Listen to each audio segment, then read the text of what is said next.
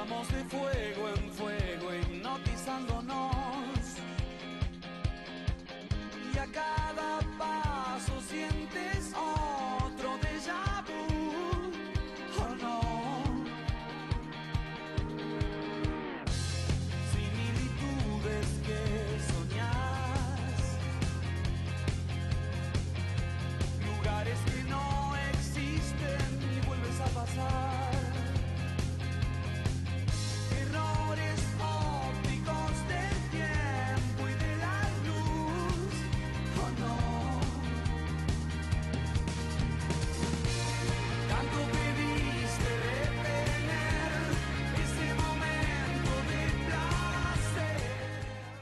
¿Cómo les va? Nuevamente con ustedes aquí en nuestra FM 90.5 Radio Marín.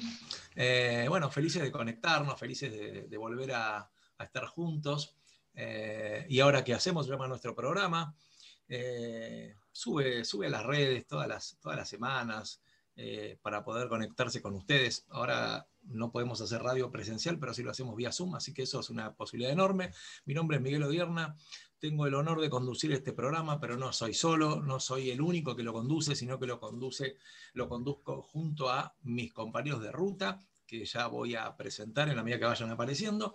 Y este programa llega a ustedes gracias al Colegio Marín, que generosamente nos presta esta posibilidad, este medio de comunicación tan maravilloso como es la radio, y también a la Unión de Padres, la Unión de Padres perdón, que hace posible este nexo entre el colegio y nosotros.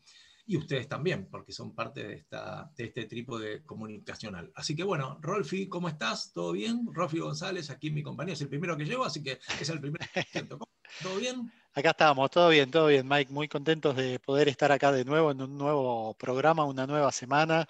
Este, y bueno, transitando y viviendo un poquito cómo van surgiendo los avances y la vuelta a, a la pseudo normalidad, ¿no? Vemos que este aislamiento va cediendo de a poquito, no así lamentablemente los contagios y las muertes que están en una planicie eh, que parece eterna, hay pequeñas fluctuaciones, pero bueno, sube y baja. Y, bueno, ya tenemos algunas buenas noticias para, para, lo que va a ser los próximos días, próximas eh, semanas. Eh, tenemos a los que nos gusta jugar al fútbol, eh, practicar deportes, eh, poder salir, eh, a los que extrañamos todo eso, más la, la vida social. Este fin de semana, si Dios quiere, arrancamos los partidos de fútbol amistosos. El próximo fin de semana están arrancando los partidos de fútbol amistosos en el predio de La Rana, que es el mismo concesionario que tiene el bajo del Colegio Marín, donde nosotros jugamos el torneo.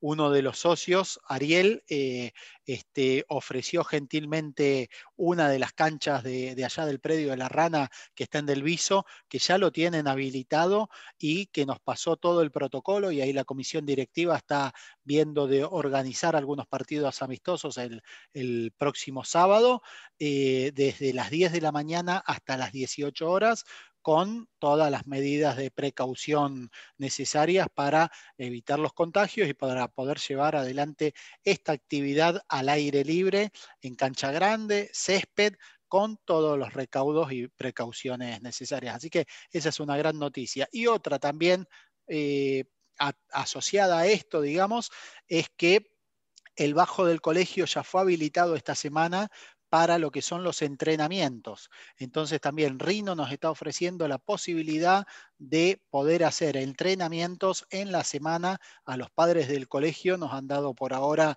un, horario de tiempo que es los miércoles de 19 a 20 horas, una hora. Todos aquellos que querramos participar, obviamente esto tiene un costo, pues una actividad privada está eh, gestionada, comandada y la lleva adelante Martín, que es el, el, responsable de la escuelita de fútbol de Rino, ahí en el Bajo, y, es también el que nos ofreció este espacio. Y bueno, esto va a comenzar recién la próxima semana.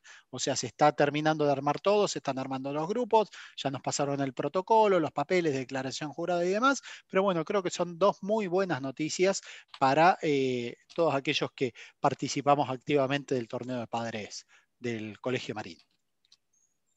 Bueno, está muy bien, me parece muy bien. La verdad, volver al fútbol es una maravilla, es una fiesta para cada uno de nosotros. Y bueno, lo importante es, es que todo está llegando, ¿eh? de a poquito. Yo tenía fe que iba a ser antes de fin de año, así que por suerte, si Dios quiere, ahí estaremos. Y bueno, eh, hoy vamos a tener una entrevista con una mujer que para mí es, es absolutamente deliciosa y y que me parece que viene, viene a, darnos una luz que tiene que ver con la escritura, con, con, ese arte que tienen aquellos que pueden volcar en palabras lo que piensan, eh, lo que hacen, lo que, lo que tienen ganas de transmitir. Y, viene a presentar un libro que se llama 500 palabras miniaturas literarias, de, y ella se llama Delia Cisro.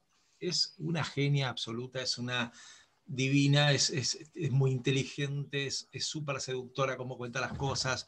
La verdad es un placer enorme tenerla con nosotros y nos da, bueno, nos va a regalar este, este lujo de tenerla aquí en el programa durante, no sé, casi, no sé, las dos horas están disponibles para ella, así que ella dirá cuánto tiempo nos ha... El tiempo que ella pueda y quiera. Exactamente, para ella. Así que bueno, va a ser maravilloso. ¿eh?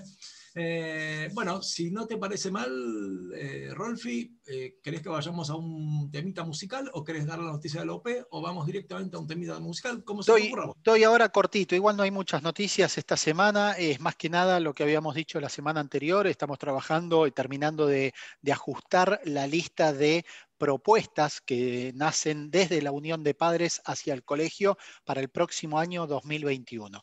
Y como ya bien dije la semana pasada, habíamos tenido una reunión con Andrés Encini, director general del Carmen Arriola de Marín, donde él nos propuso esto, empezar a trabajar con bastante anticipación y tratar de buscar más actividades de interacción entre eh, familias, padres, hijos y colegio. Y es lo que estamos, estuvimos trabajando estos últimos días. Estamos afinando la lista ya definitiva para presentarle a Andrés como nuestra propuesta de las diferentes áreas de la UP que son social, eh, solidaridad, pastoral y comunicación. Así que ya la lista la tenemos casi terminada y pulida con miras a enviársela entre hoy y mañana a Andrés para empezar a, trabajarlo y ya diagramar la próxima reunión que posiblemente pueda hacer en el colegio para empezar a darle forma a esto y empezar a eh, ponerle fecha a las diferentes actividades que estamos proponiendo al colegio.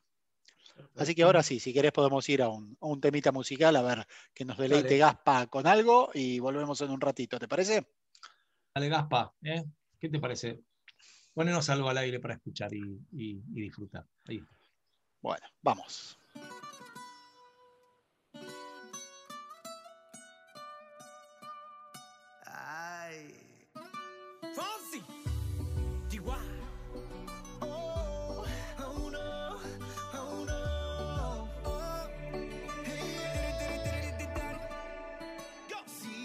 Sabes que ya llevo un rato mirándote bailar contigo hoy. Vi que tu mirada ya estaba llamándome. Muéstrame el camino que yo voy. Oh, tú, eres el imán y yo soy el metal. Me voy acercando y voy armando el plan. Solo con pensarlo se acelera el pulso. Oh yeah, ya, ya me está gustando más de lo normal. Todos mis sentidos van pidiendo más. Esto hay que tomarlo sin ningún apuro. Despacito, quiero respirar tu cuello despacito. Deja que te diga cosas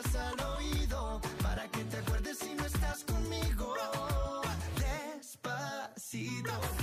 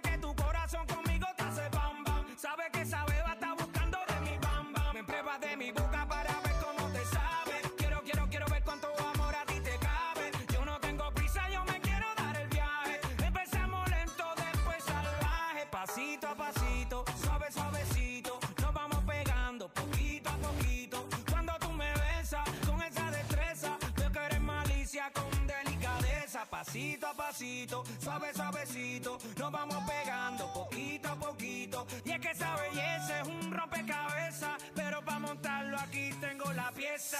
Oye. Despacito, quiero respirar tu cuello despacito. Deja que te diga cosas al oído. Para que te acuerdes si no estás conmigo.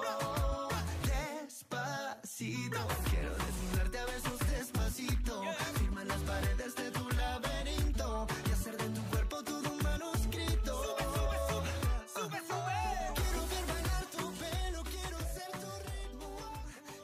En, el, en el segmento que tiene que ver con las entrevistas en FM Marín 90.5, y ahora qué hacemos, así se llama nuestro programa, eh, hoy tenemos una invitada espectacular. Eh, una, ella es escritora, asesora en comunicación, docente, es una maravilla. Tiene tenemos un amor en común con ella, que es el amor por las palabras, por escribir, por, por leer, por, por ser preciso en, la manera de volcar nuestros pensamientos y nuestras ideas en, la escritura, y me parece eh, alucinante todo eso. Yo soy enamorado de las palabras. Así que, bueno, con ella vamos a charlar un ratito y nos va a regalar su tiempo. Vamos a, tiene, nos, nos ha regalado el honor de venir a presentar su libro, que se llama 500 palabras, miniaturas literarias, eh, y se llama Delia Cisro. Así que le damos la bienvenida. Bienvenida, Delia, ¿cómo estás? Muchas gracias. Eh, bueno, eh, viste que Freud dice que no se queda indefenso frente a los elogios, ¿no? Así arrancamos, así con, esta, con este grado de indefensión. Yo me- Eh, Delia, yo me hago cargo, yo me hago cargo. Te Soy responsable. Bueno, antes que nada, gracias por, por estar con nosotros. La verdad que es un lujo. Y bueno, ya vamos a hablar del libro que me fascinó. Eh, te dije, para mí es crocante, para mí es la palabra que lo define, para mí es un libro crocante, me encanta. Esos que, yo, ¿por qué digo crocante? Son esas cosas que comes y cuando terminas de comerla decís, no quiero más, ¿entendés? Te quedan como ese gusto y esas ganas de seguir comiendo, bueno, como un alfajor habana, así que imagínate lo que te digo. O un helado dulce de leche, que son las, mis dos grandes debilidades. ah, mira. importante para, para- como metáfora. Sí, sí, sí, sí, para, para que uno interprete el nivel de adicción. Exactamente, exactamente. Bueno, Delia, eh, a ver, a mí me, antes de entrar en, el libro, me parece una maravilla, me gustaría que me cuentes y que nos cuentes a todos cuál es tu, tu recuerdo, bueno, vos sos joven, pero no importa, eh, seguramente tendrás algún, el recuerdo más lejano que tenés con un libro o, no sé, la primera vez que ensayaste algo para querer escribir, ¿tenés algún recuerdo de eso en tu infancia? ¿Algún momento, este, bueno, estuve leyendo en el libro donde vos, digamos, te metías en, algún mueble ahí de, de la familia a descubrir cosas y, bueno, y con las fotos te imaginabas historias y demás. ¿Cuál, es, cuál sería ese lugar más remoto que te acordás? Me encanta tu pregunta, me encanta. Primero quiero destacar, agradecerte la invitación a este programa y a esta, esta convocatoria que nos unen las palabras y sí es un amor común eh, y es un amor eh, eh, innegociable, ¿no?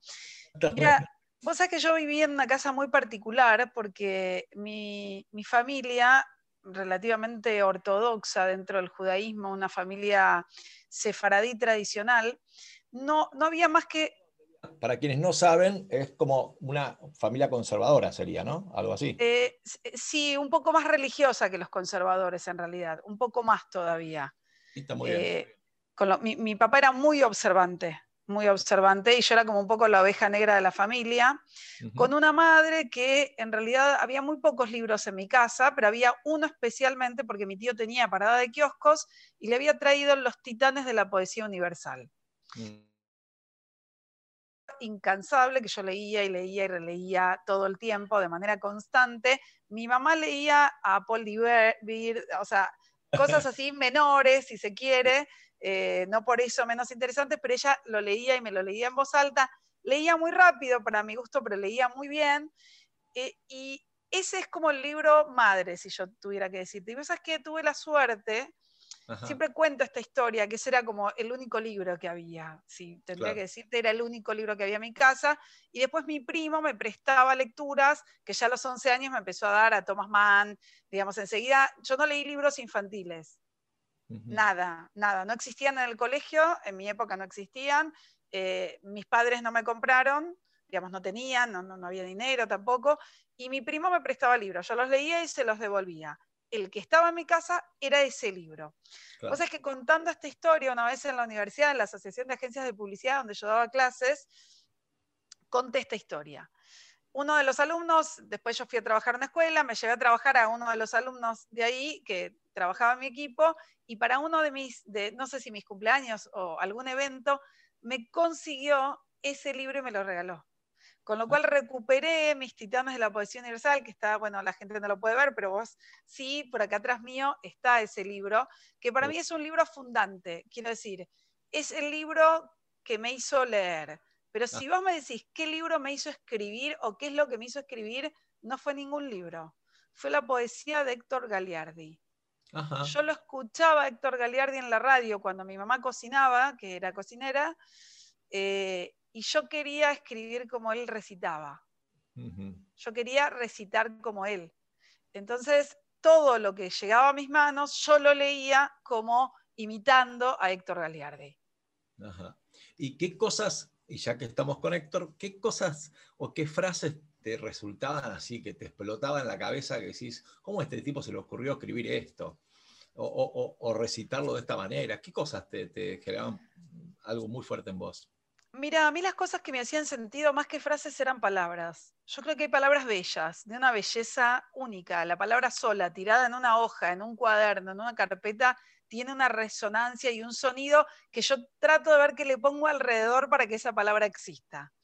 Eh, ya te digo, había como poesías, recuerdo, digo, tengo, hay una poesía en particular que es profecía, me lo contaron ayer las lenguas de doble filo, que te casaste hace un mes y me quedé tan tranquilo.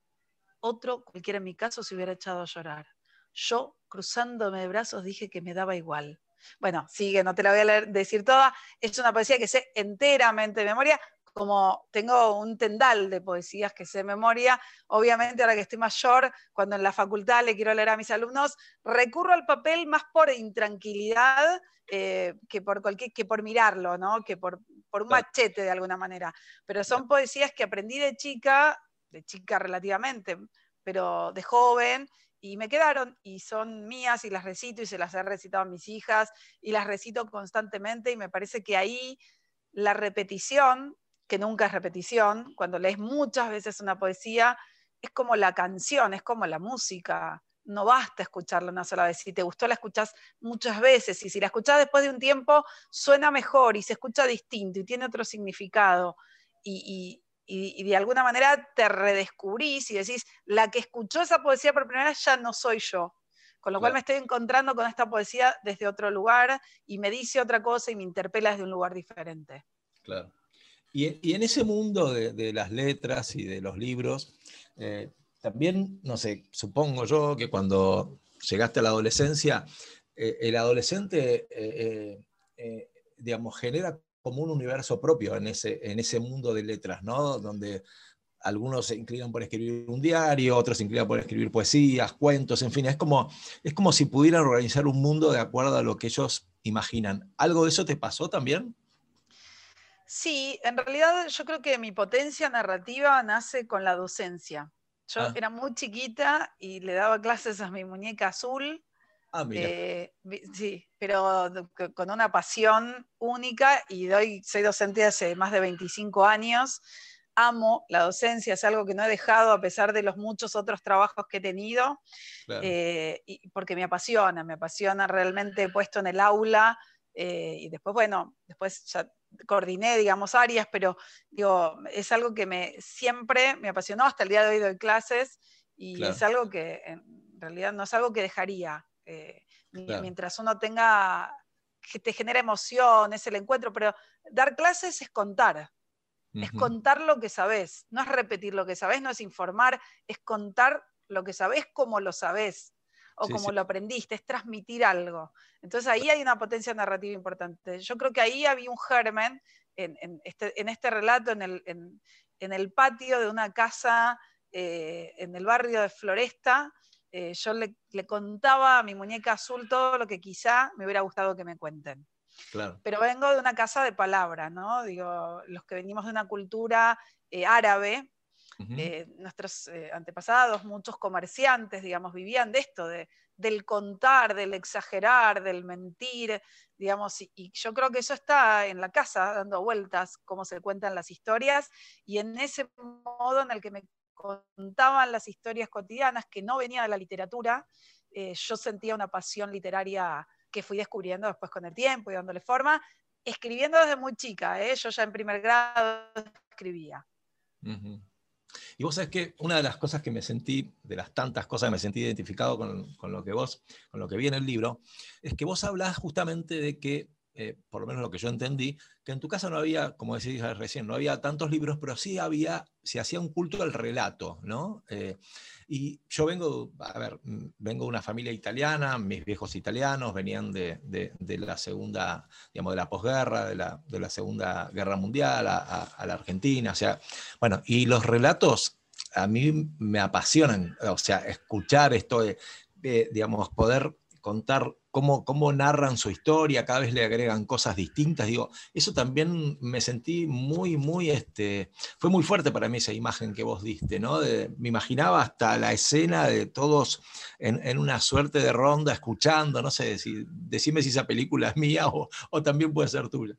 No, no, esa película es real y se replica. Bueno, nosotros tenemos mucho de los italianos, ¿no? O sea, son culturas muy similares muy similares en sus formas, en sus gritos, en su tono de voz, en sus exageraciones, eh, en su rueda de, café, en su mesa, en, su gritar, digamos, somos una cultura muy gritona, si se quiere, y de, y de muchas interrupciones, y yo creo que las interrupciones son las que enriquecen el relato las mesas con interrupciones son las que además después vos alimentás eso, ¿no? La tía Hasi exageró y entonces empezamos a decir, no, pero la otra vez me dijiste tal cosa. Ah, cierto, ¿no? Vos sabés que yo he tenido la suerte, la inmensa suerte, eh, que escribiendo un libro que todavía no salió, que esperemos que ya salió, pero va a salir editado ahora este año, eh, he tenido la suerte de entrevistar a mi mamá y a mi tía contando cosas de su cultura y de su historia y llevé a mis hijas ese día y vos sabés que era maravilloso. No, creo, no recuerdo con mis hijas una escena en la que nos hemos reído tanto, tanto. Yo dije, este es el mejor legado y patrimonio que uno le puede dejar a sus hijos, que es encontrarse con otras generaciones, tener una avidez de escucha por las historias que te pueden contar. Y vos sabés que no había una sola historia que tuviera una sola versión. Claro. o sea, empezaba mi mamá y mi tía, no, vos no te acordás, esto se cuenta de otra manera, esto, esto no pasó así, vos te estás olvidando y a veces la otra recoge, ¿no? Como, bueno, si de verdad me estaba olvidando y si no, no, de ninguna manera y se da una suerte de discusión muy rica en relación al relato y que lo que yo le decía a mis hijas es, ¿qué importa la verdad? ¿no? Eh, ¿qué, importa el, el detalle verdadero? Si lo que importa es lo que queda en la memoria, el modo en que lo contamos, en cómo nos lo contamos a nosotros mismos para que sea cierto para nosotros, no cierto como verdad. Eh, que es nuestra verdad. Nuestra verdad, la que nos constituye, es tu herencia. Tu herencia es esa mesa de interrupciones que te cuentan quién sos. Claro. Y, otra cosita más, Delia, que te agrego, es que encima las versiones libres de cada uno, algunas son totalmente contradictorias. Vos decís, pero ¿cómo puede ser que uno se acuerde de algo que es A y el otro dice, no, no, era B? Y vos decís, eran el mismo personaje, es el mismo momento, la misma circunstancia, y son historias diferentes. Tal cual, mira, yo lo repito mucho en el libro, los recuerdos se embellecen. O muchos embellecen y otros hacemos con ellos lo que podemos, ¿no? Por supuesto que inconscientemente, pero digo, la, memoria es selectiva eh, para el bien de todos, seguramente porque son necesarios los olvidos. Eh, y no hay, no hay, voluntad ni en el recuerdo ni en el olvido. No puedes elegir qué olvidarte, no puedes elegir qué recordar. Ahí somos todos presos, ¿no? Somos presas en todo caso, eh, de, de, lo que nos ocurre. Y yo creo que de alguna manera contamos ciertas cosas como si las recordáramos porque nos lo contaron. Vos cuando eras chiquita dijiste esto, dicen, contaba mi papá, que, ya no vive, pero mi papá decía que cuando yo era muy chiquita le dije, mm, papá muy religioso, le dije, mira, yo no sé si me voy a casar, pero hijos voy a tener. Yo era muy chiquita, muy chiquita. No te bárbaro. Imagínate. Eh, y la verdad es que esto yo lo cuento como si lo recordara. Yo no recuerdo nada de esto. Yo recuerdo el relato de mi papá, recuerdo el impacto que tenía para él y lo cuento desde esa mirada, desde el impacto que tuvo. ¿Quién sabe si yo lo dije tan así? ¿Quién sabe si no fue un malentendido? ¿Quién sabe realmente lo que ocurrió? Pero acaso no tiene ninguna importancia. Sí, sí, es verdad, es verdad. Bueno, Freud decía que lo mejor del recuerdo es el olvido, ¿no? Algo, algo también eso. Este, Totalmente. Y una de las cosas que también vos planteas en el libro y que me encantó es el, amor por viajar, o sea, lo, que genera el viaje. Incluso haces un paralelismo en algún momento con el libro, porque hablas de que lo que queda como una melancolía cuando terminas un libro, que te quedas añorándolo. Y a mí me pasa con los viajes y, te voy a decir esto y me gustaría una reflexión tuya al respecto, que yo empiezo a viajar desde el preciso momento que empiezo a organizar un viaje. ¿no? Desde el preciso momento ya, ya estoy viajando. Y después lo que me parece aún más maravilloso es cuando volvés y te queda el recuerdo de ese viaje. O sea, cada vez volvés a viajar, cada vez que lo evocas. ¿Hay algo de eso también que te pasa a vos? Mira, yo he descubierto con el tiempo que me gusta mucho más preparar el viaje y el viaje mismo que llegar. Claro. Llegar siempre está lleno de ese desajuste entre la ilusión, eh, la expectativa y lo que ocurre en realidad. Eh, los viajes finalmente son las personas con las que te vas, las cosas que te pasan, lo que te ocurre.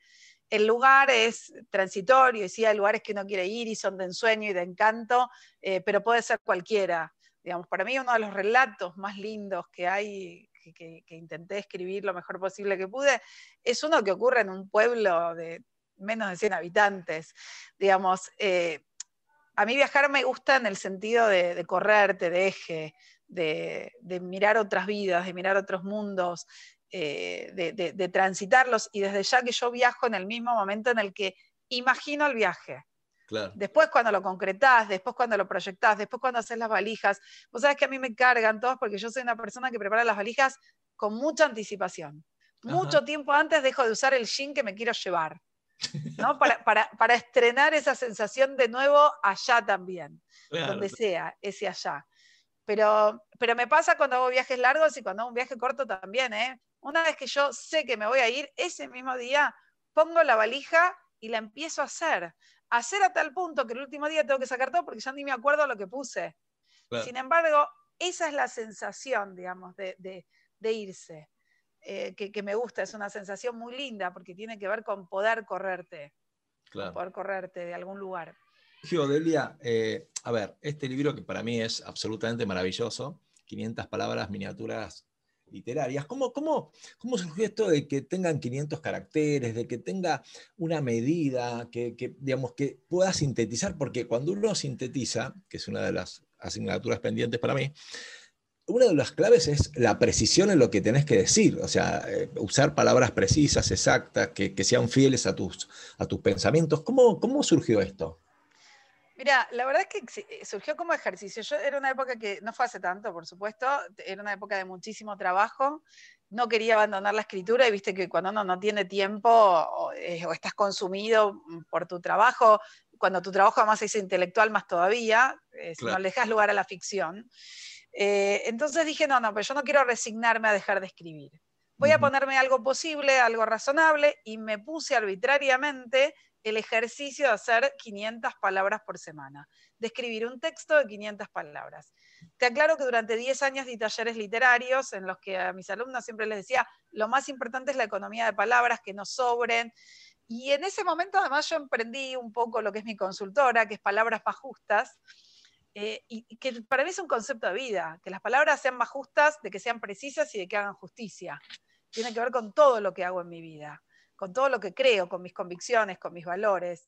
Y entonces esto de, de alguna manera, estas 500 palabras eran justas, porque eran precisas, no podía sobrar una ni otra. Lo cuento, bueno, te lo mandé en un texto, en realidad no está en el libro, pero es un texto en el que yo presento el libro donde cuento que en realidad al principio tenía una obsesión y eran 500 y 500 y si el contador decía 501, yo podía estar el mismo tiempo tratando de sacar una palabra que escribiendo el texto entero, porque era cuál saco, digamos. Bueno, siendo una no es tan difícil, pero cuando son cuatro se presenta un problema mayor y yo trataba como de resolverlo.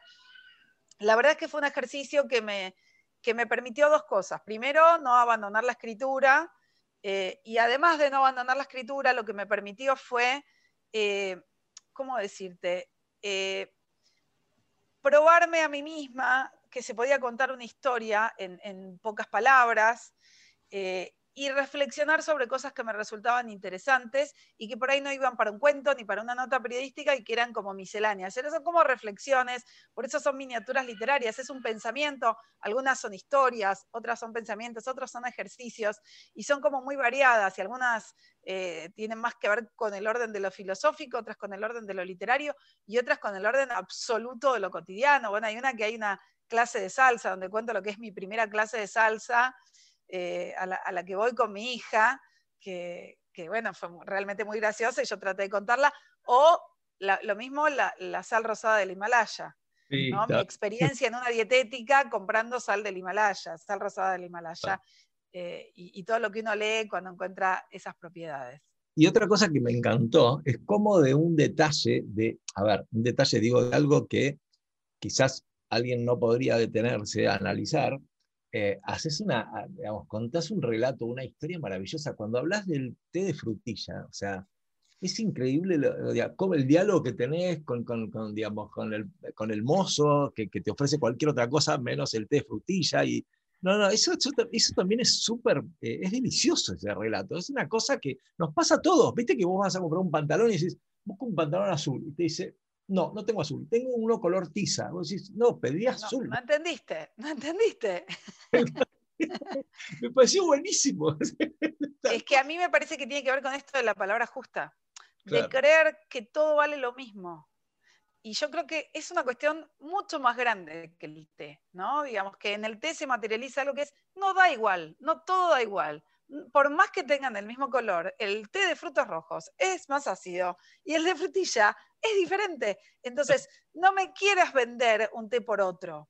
Eh, puedo comprender perfectamente eh, que, haya una necesidad, digamos, de, vender, ¿no? y, hasta la puedo comprender y tengo empatía con eso.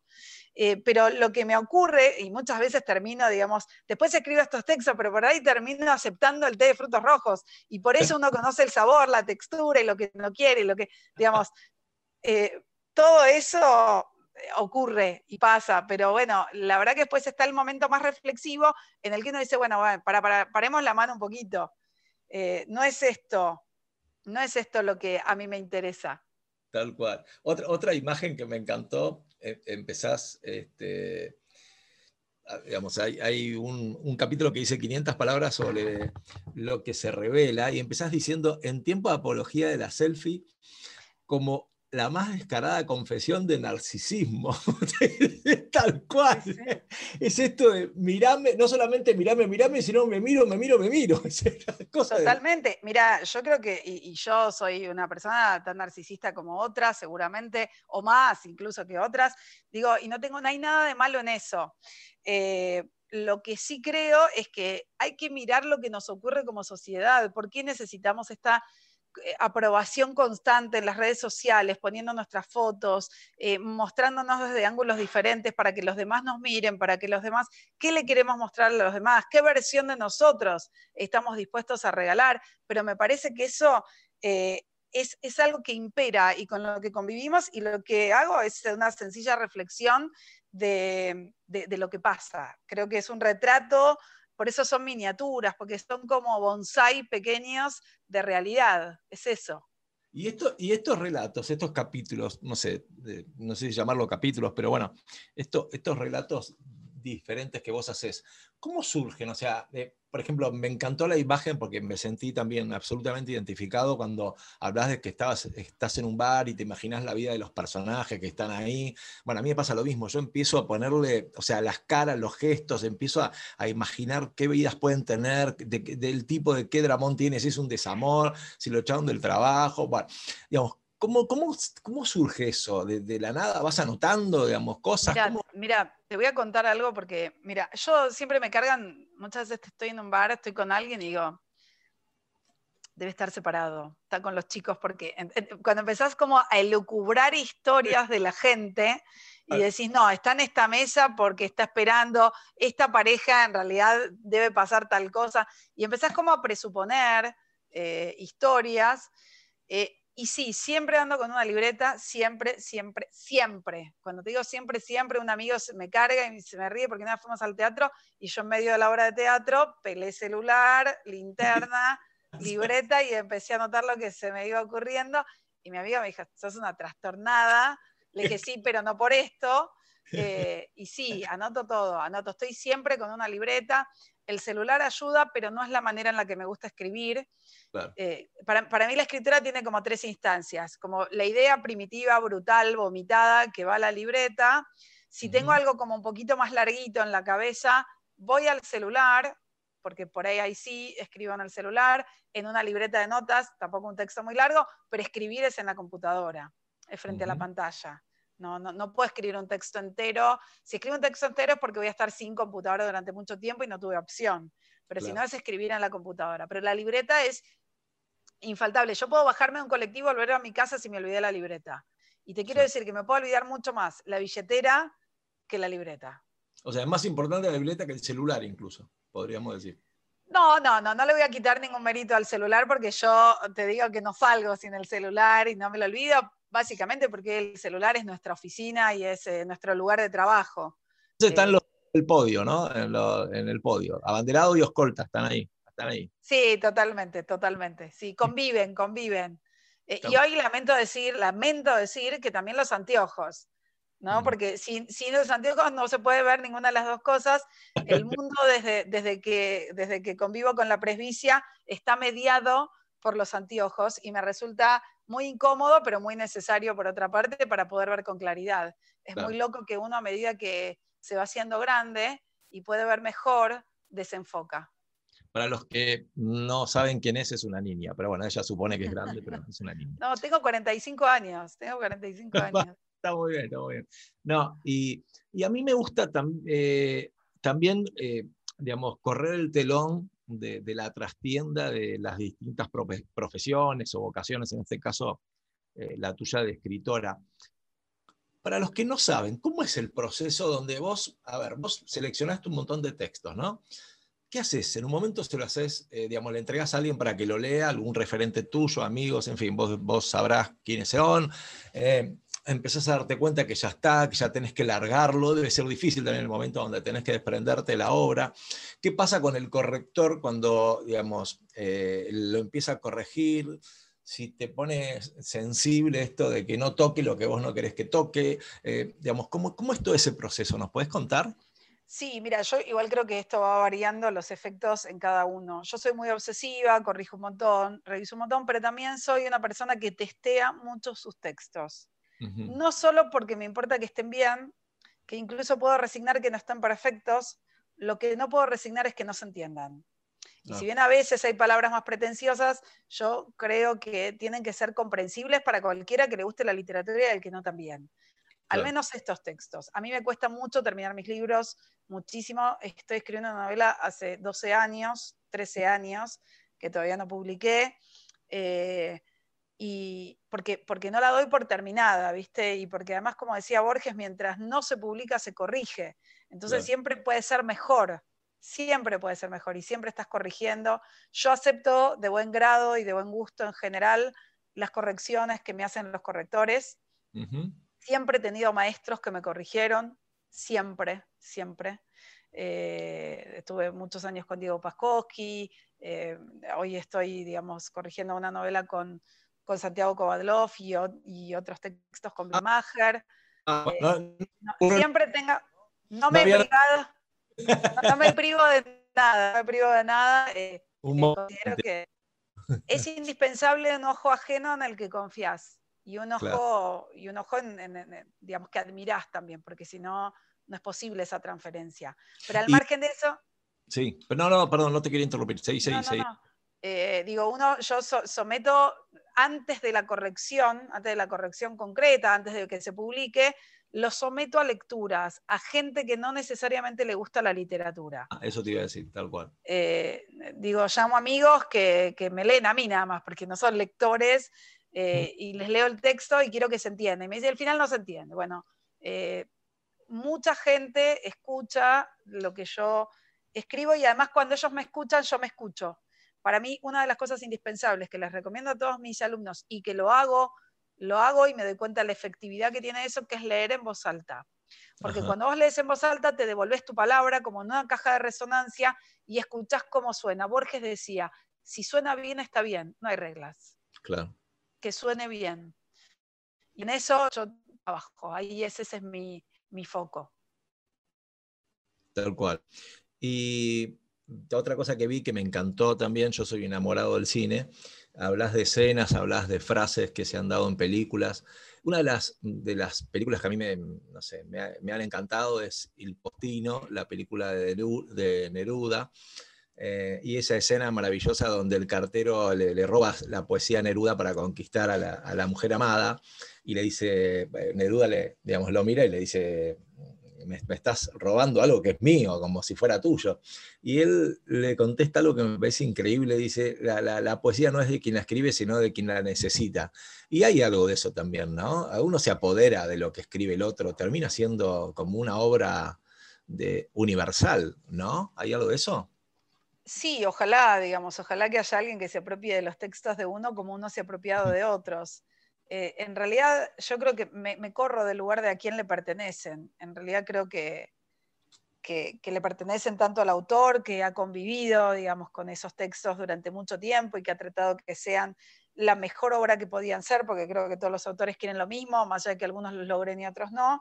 Eh, creo que tienen que ver con eso, y es de cada lector y es de esa intersección indefinible que ocurre en ese encuentro que nadie ve entre el lector y el lector, cuando una persona está leyendo un libro.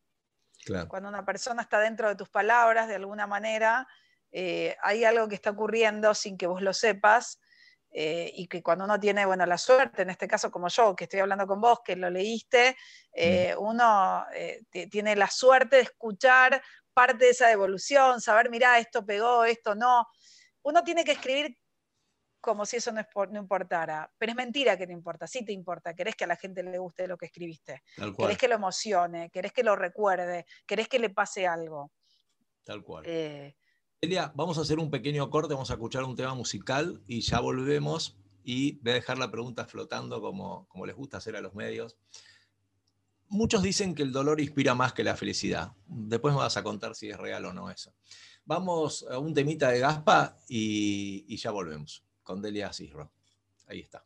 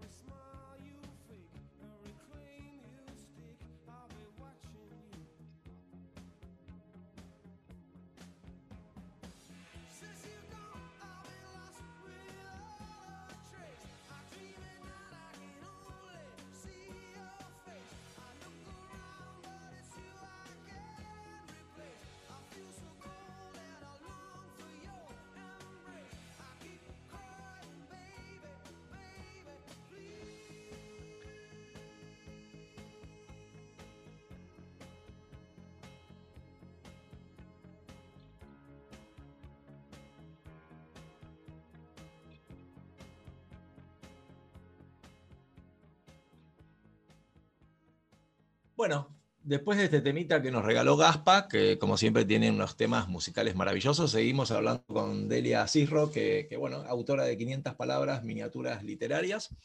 Eh, así que, que, había quedado una pregunta pendiente. Muchos dicen que el dolor inspira más que la felicidad. Yo no estoy tan de acuerdo, pero me gustaría escuchar tu opinión, que es más calificada que la mía. Bueno, a ver, mira, en principio habría que distinguir algo. Sí. La escritura tiene mucho que ver con la inspiración, con lo que surge, algo que no se puede explicar, algo medianamente que ocurre, pero es trabajo, es trabajo. Entonces, en tanto trabajo, que estés bien o mal, que tengas dolor, que estés atravesado por el dolor o por la felicidad o por la nada misma, da igual, porque te tenés que sentar a trabajar con el texto. Diferente es lo que te surge, lo que te ocurre. Y sí, creo que el dolor, un viaje, un nuevo lugar, un aroma diferente, todo eso te puede despertar el inicio, algo nuevo. Eh, o sea, un puntapié sí puede ocurrir. Y es posible que el dolor dé muchos más puntapiés que eh, la alegría quizá, ¿no? Eh, la alegría como que invita más a ser disfrutada y el dolor más a ser atravesado. Entonces, en tanto atraveses el dolor, pero tiene que ver con algo particular y tiene que ver con que ante el dolor siempre estamos solos. Y la escritura tiene que ver con la soledad. No se puede escribir, uno puede escribir a dúo, de hecho yo estoy escribiendo a dúo con una persona, ahora un texto medio que empezó como un juego y ahora se está convirtiendo en algo mucho más serio, pero eh, yo creo que lo que ocurre es que tiene que ver con eso. En el dolor estás tan ensimismado y tan en tu soledad que se, propone más una instancia de escritura. Pero la escritura es culo. Y lo digo así groseramente, pero es culo. Es sentarte con tu texto, teclear, pico y pala, trabajar, imprimir, corregir. Bueno, no quiero, no quiero atentar contra el medio ambiente, pero soy de las que creen que se corrige mejor en papel eh, y probablemente hay otras generaciones que no, y en la escritura digital tal vez no haga tanta falta, pero para mí, en el, yo en el papel veo más cosas que en la pantalla. Tal vez las nuevas generaciones vean más en la pantalla que en el papel. Pero dado que yo sigo eligiendo leer en papel, más allá de que tengo un ebook, pero sigo eligiendo leer en papel y sigo eligiendo corregir en papel, tiene que ver, cuando digo corregir en papel es no solo porque me gusta la escena de la viroma y la corrección, sino porque veo más. Veo cosas, veo espacios que no veo cuando estoy en la máquina. Claro.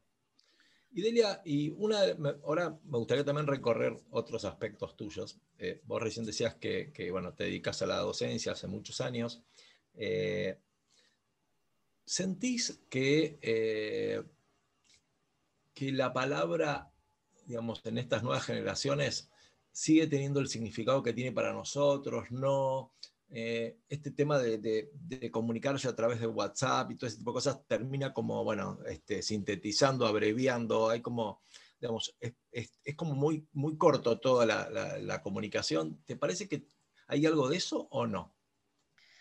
Mira, a mí me parece que las nuevas tecnologías despertaron y abrieron un mundo de comunicaciones nuevas. No creo que la gente lea menos, de ningún modo. Creo que la gente lee un montón, cosas distintas y en formatos distintos y con extensiones distintas. Eh, no, creo, creo que lo que ocurre, a ver por ahí, ¿qué me preocupa? Ya no se van a publicar más libros de cartas. Prácticamente no usamos el mail. Antes incluso usábamos un poco el mail, ahora ni siquiera. Es que el mail había resucitado eso, ¿no? Eh, le había dado una nueva... Eh, el mail de alguna manera te permitía escribir largo, pero no es que en un WhatsApp vos no escribís largo. Yo creo que al contrario, creo que se permitieron un montón de cosas porque detrás de la pantalla la gente se anima un poco más que lo que se animaría personalmente. Entonces permitió otro tipo de comunicación. Eh, y, me gusta la comunicación instantánea también y espontánea, porque tiene también eso, si bien uno puede premeditar mucho el mensaje que va a contestar, ¿no? Eh, pero sí creo que abrió una nueva comunicación que tal vez nosotros lo usamos más forzadamente, más obligatoriamente, eh, pero que también en algún sentido es eficiente. Me parece que no en el sentido de poder escribirnos largo y contarnos largo. Eh, de todas maneras, no hace peor las cosas. Viste que hay una frase que dice, discúlpeme que le escribí una carta tan larga, pero no tuve más tiempo de hacerla más corta. Muy bueno. Eh, y, y, qué bueno que salió espontáneo porque lo ensayamos un montón. Bueno, estas dos cosas, digo, para escribir algo corto hay que escribir algo largo y acortarlo. Bueno, y yo creo que los chicos nacen, nacen, digo, culturalmente se van haciendo con un poder de síntesis. Aprendimos los que, yo no uso tanto Twitter, eh, porque me parece que es una cloaca y la uso lo, que necesito cuando me, o, cuando algo despierta alguna pelea, ¿no? Es un lugar bastante malicioso pero a su vez en el que ocurren muchas cosas, con lo cual es muy interesante también, pero que algo me parecía notable es que uno tuviera que poner una idea en tan pocos caracteres. Y eso me parece que fue un ejercicio. De hecho, yo me acuerdo de cuando salió Twitter, yo era profesora de secundario, y me pareció un ejercicio genial, genial para que los chicos lo usaran, y les puse escribir, en ese momento no tenía los caracteres, tenía la mitad de caracteres que tenía hoy, y me parecía como, bueno, a ver, tienen que contar una historia en esta cantidad de caracteres. Y es un ejercicio literario, te digo que espectacular, espectacular, porque aprendes a eh, escribir es tachar, como dice el maestro Kovadlov, escribir es tachar, y hay que aprender a tachar lo que no es necesario, los, los ornamentos del texto que nos sirven. O sea, es que yo en fin de los 80 hice un taller este, literario, de, en realidad un taller de escritura con Dalmiro Sáenz, y, uno de los ejercicios que nos hizo hacer Dalmiro en ese momento era, nos hizo escribir un texto, un cuento, un relato, lo que nosotros quisiéramos, de eh, una hoja, o sea, dos carillas. Cuando lo leímos, nos pidió que lo transformáramos en una carilla y media, después en una carilla. Bueno, la cuestión es que logramos dejarlo en cinco renglones y era maravilloso. Vos decías, no, es imposible, es imposible, es imposible. Y él nos iba guiando y se podía lograr. Lo que pasa es que tenés que utilizar, tenés que hacer un, digamos, un ejercicio tan importante de concentración y podés decir todo en cinco renglones. Era, era mágico. Mira, eh, yo creo que, ¿sabes con qué tiene que ver? Tiene que ver con aprender a perder, a resignar la palabra que tenés que perder, que tenés que eliminar, que es tuya, que decís, pero quedó tan linda, sonaba tan bien, redondeaba la idea. Y vos decís, ¿por qué la tengo que tachar? Porque tiene que ver con la resignación, pero también tiene que ver con otro proceso que es de condensación. Cuando vos trabajas bien un texto, lograste poner en la palabra que te quedó las demás que tachaste. Si la pusiste en el lugar exacto, esa palabra dice mucho más que lo que, que, si tenía seis. Eh, que no me acuerdo si es Cortázar o Horacio Quiroga, no me acuerdo cuál de los dos, que decía que no se puede poner muchos adjetivos juntos porque queda feo buscar el adjetivo delante del lector. que es una idea genial, es una idea genial. Muy bueno. Eh, a mí me, gusta mucho esa idea. Y Delia, ¿cómo te llevas con, esta, con esta onda del lenguaje inclusivo? ¿Qué, ¿Qué, opinas de eso? Mira, voy a, voy a traer una cita de Bazán que me la dijo una amiga una vez en un asado. Como no soy de esa generación, no la uso, como no soy de esa generación, no la critico. En realidad no es cierto que no la critico, no es cierto que no la critico. En realidad me parece que las cuestiones eh, y las deconstrucciones verdaderas no son solo de forma, sino de fondo, pero que las palabras dicen algo de lo que la sociedad, de la sociedad. Eh, hay cosas que me parecen barbaridades innecesarias y otras cosas que me parecen interesantes, que sí hay que pensar en, los nuevos lugares de, las mujeres en la sociedad. Eh, yo suelo dar una charla donde hablo del lugar eh, que, las mujeres tenemos en las palabras y le damos a las palabras. Eh, yo la, verdad es que no, me siento cómoda, no lo usaría, ni lo usaré siquiera. Siempre que empiezo a dar una charla, hago una aclaración, especialmente cuando hay gente joven, y lo que digo es que disculpen mi modo de hablar y que en mi modo de hablar están incluidos todos, pero que yo soy de la generación que en el masculino incluía al femenino y es así que yo los incluyo a todos. Y hago esta aclaración y esta salvedad y, no es que me siento a salvo de perdón, pero de alguna manera lo libero. Me, parece que el, lenguaje dice algo de lo que ocurre socialmente, realmente ocurre eso. Eh, pero no todo, y creo que no hay inclusión porque estés hablando con les todo el tiempo. La inclusión pasa por otro lado, la inclusión pasa por mirar de verdad al otro, y por otra parte me parece que cuando un cambio viene promovido desde el fanatismo, no funciona. Y cuando es partidario, mucho menos. Yo creo en un feminismo apartidario, sí político, pero apartidario. Eh, si, tiene que ver con la bandera, vos vas a defender solamente a las mujeres que piensan como vos. Eh, Eh, no sé si te acordás cuando Aníbal Fernández en alguna oportunidad había dicho una barbaridad de Barreda y de Vidal, eh, y Ofelia Fernández realmente salió y dijo que le parecía una barbaridad, y todas las chicas eh, kirchneristas salieron a matarla a Ofelia, que había dicho lo que había que decir, que era que lo que Aníbal dijo era una barbaridad. y, y, yo la verdad que creo en ese sentido, pero no, tengo una lucha feminista, sino una lucha que tiene que ver con los derechos, con los derechos de todos y con el espacio propio. Y siempre he hablado del lugar de la mujer, incluso desde la escritura. Vos sabés que Virginia Woolf, vos parame, porque viste que yo no hablo, no paro. Escucharte, me encanta, sí que seguí. Virginia Woolf dice que decía ¿no? que una mujer para escribir tenía que tener dos cosas, guita y un cuarto propio. Eh, y un cuarto propio podía ser cualquier cosa, un costadito y qué sé yo. Y además decía algo mucho más interesante. Esto es lo popular, esto es lo que sabe todo el mundo que dijo Virginia Woolf, pero dijo algo mucho más interesante. Dijo que había que matar al ángel del hogar. Y vos sabés que yo acá siempre traigo una frase de Pip Stein, que es un publicista, eh, uruguayo, eh, muy interesante, que el tipo dice, dice lo siguiente, dice, el problema de las mujeres hoy es que queremos tener la casa como nuestras madres, el cuerpo como nuestras hijas y el sueldo como nuestros maridos. Y yo cuando digo eso, lo que digo es de qué liberación estamos hablando. Si nosotras laburamos una cantidad de horas, llegamos y nos ocupamos de que la casa también esté bien y que también estemos bien y presentables y salir a una reunión para nosotras es una odisea y batalla campal. Entonces digo, ¿de qué liberación? Nosotras tenemos cada vez de alguna manera más mandatos encima.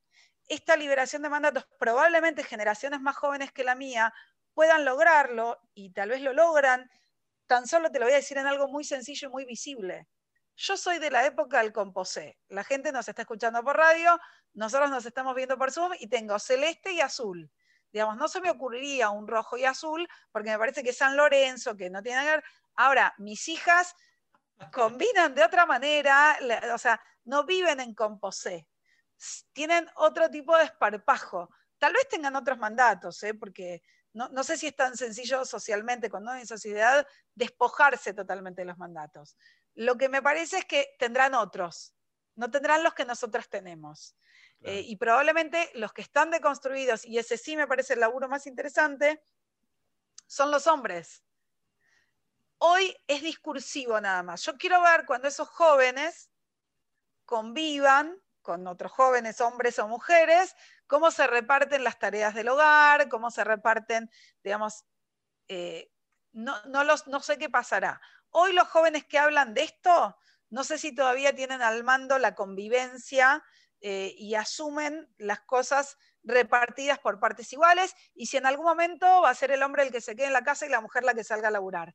No lo sé. En mi formato, en mi formación, en mi cultura, en, mi trayectoria vital, eso de alguna manera está dado de otra forma. Eh, y uno es hijo de su propia cultura rompe con algunas cosas y otras las continúa y con algunas quisiera romper y no puede. Entonces, digo, asumo como este lugar del que, en el que fui educada, donde fui cambiando un montón de cosas y resignificando un montón de otras, eh, pero bueno, uno incorpora lo que puede y lo que quiere también y, nada, en función de lo que cree. Curiosamente, yo también estoy en composé con Delia porque también tengo azul. Fue absolutamente casual. Este, y mira esto, o sea... Ah, bueno, los anteojos también, así que. Estamos a full, las zapatillas también, no, se puede creer. Bueno, increíble, increíble. Eh, algo que, me gustaría que nos cuentes, que también me parece que es un misterio en un libro, es la tapa del libro. ¿Cómo se elige una tapa? Eh, a ver, eh, tenemos la tapa del libro que por supuesto yo la estoy mostrando, pero digamos, los oyentes no la van a poder ver. Me gustaría que nos cuentes cómo se te ocurrió, si te ocurrió a vos, si hay alguien que, después de leerlo le dispara una imagen y te la comparte. ¿Cómo, cómo, cómo se elige una tapa de un libro? Mira, la tapa es un trabajo, es un proceso. Yo tengo una persona, obviamente, que me ayude, que me acompañe en todo lo que son los diseños de tapas. Eh, y esta en particular es una imagen que compramos, pero que tardamos muchísimo en ponernos de acuerdo, porque además él me decía, vos entendés de palabras, yo entiendo de diseño, así que confía en mí pero teníamos que estar, tenía que ser por unanimidad, nos tenía que gustar a los dos lo mismo. Costó inmensamente, porque yo en realidad quería buscar, busqué unas fotos que me encantan, que tienen unas miniaturas, unos libritos en miniaturas. A mí me encantan los libros en miniaturas, tengo una colección de libros en miniatura bellísima y quería como imágenes que vi y de hecho me decía, no, esto no va, esto no va, esto no es con el libro, hasta que encontramos esta, pero que te digo que habremos recorrido mínimo 40 imágenes. ¿eh? Y pruebas de tapas creo que tengo 15. Que, que, me aceptó probarme esa tapa para que, para, en realidad él me decía para comprobar que no va, no para ponerla, para comprobar que no va. Eh, inclusive en algún momento eh, intenté diseñar algo yo, me, me, costó mucho esta etapa, pero esta etapa tiene que ver con esa escalera, ese vértigo del subir y el bajar, ese ojo que mira, ese ojo que se forma, que es infinito. Eh, me pareció bellísima y bueno, la compré, viste, compré los derechos y, y, realmente, bueno, nada, el uso más que los derechos. Eh, y me pareció bellísima, bellísima, y cuando la vi, supe que era esa. Cuando la vi, supe que era esa. Transmite como muchos ojos dentro de un ojo y, la escalera también le da un toque de, como bajar y subir a lugares este, muy misteriosos. Eh, me, parece, no sé, una combinación maravillosa, es lo que me dispara. Yo creo que tiene que ver con el imperativo del ojo, ¿viste? No podemos elegir lo que vemos y lo que vimos ya no podemos olvidarlo, queda. Entonces, me parece que el ojo en su profundidad, en, su, en un montón de, cosas que habilita el ojo, y la mirada más que el ojo, ¿no? Eh, tenía mucho que ver con, esto y también con el vértigo del subir y bajar desde la perspectiva en que miramos eh, y, de, lo, vertiginoso, ¿no? Y el vértigo que genera también la escalera. Claro, claro.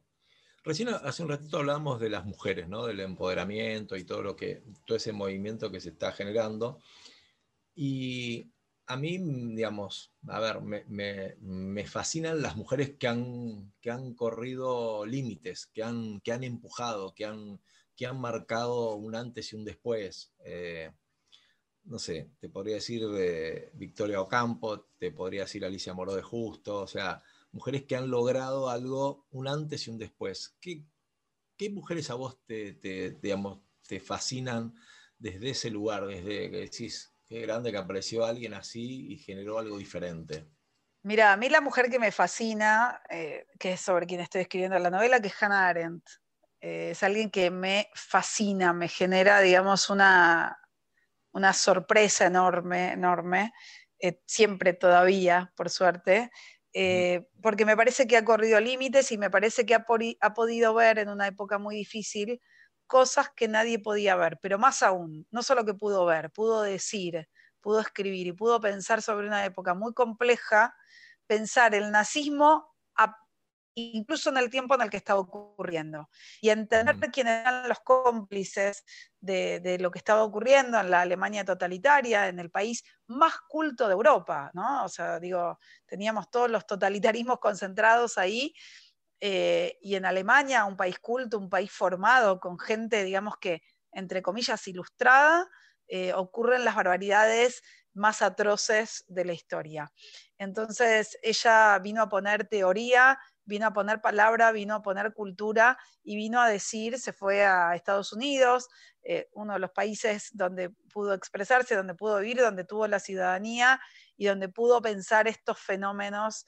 Eh, y ella me genera como mucha fascinación y además ella, dice una frase que para mí es genial, dice, lo único que queda es la lengua materna.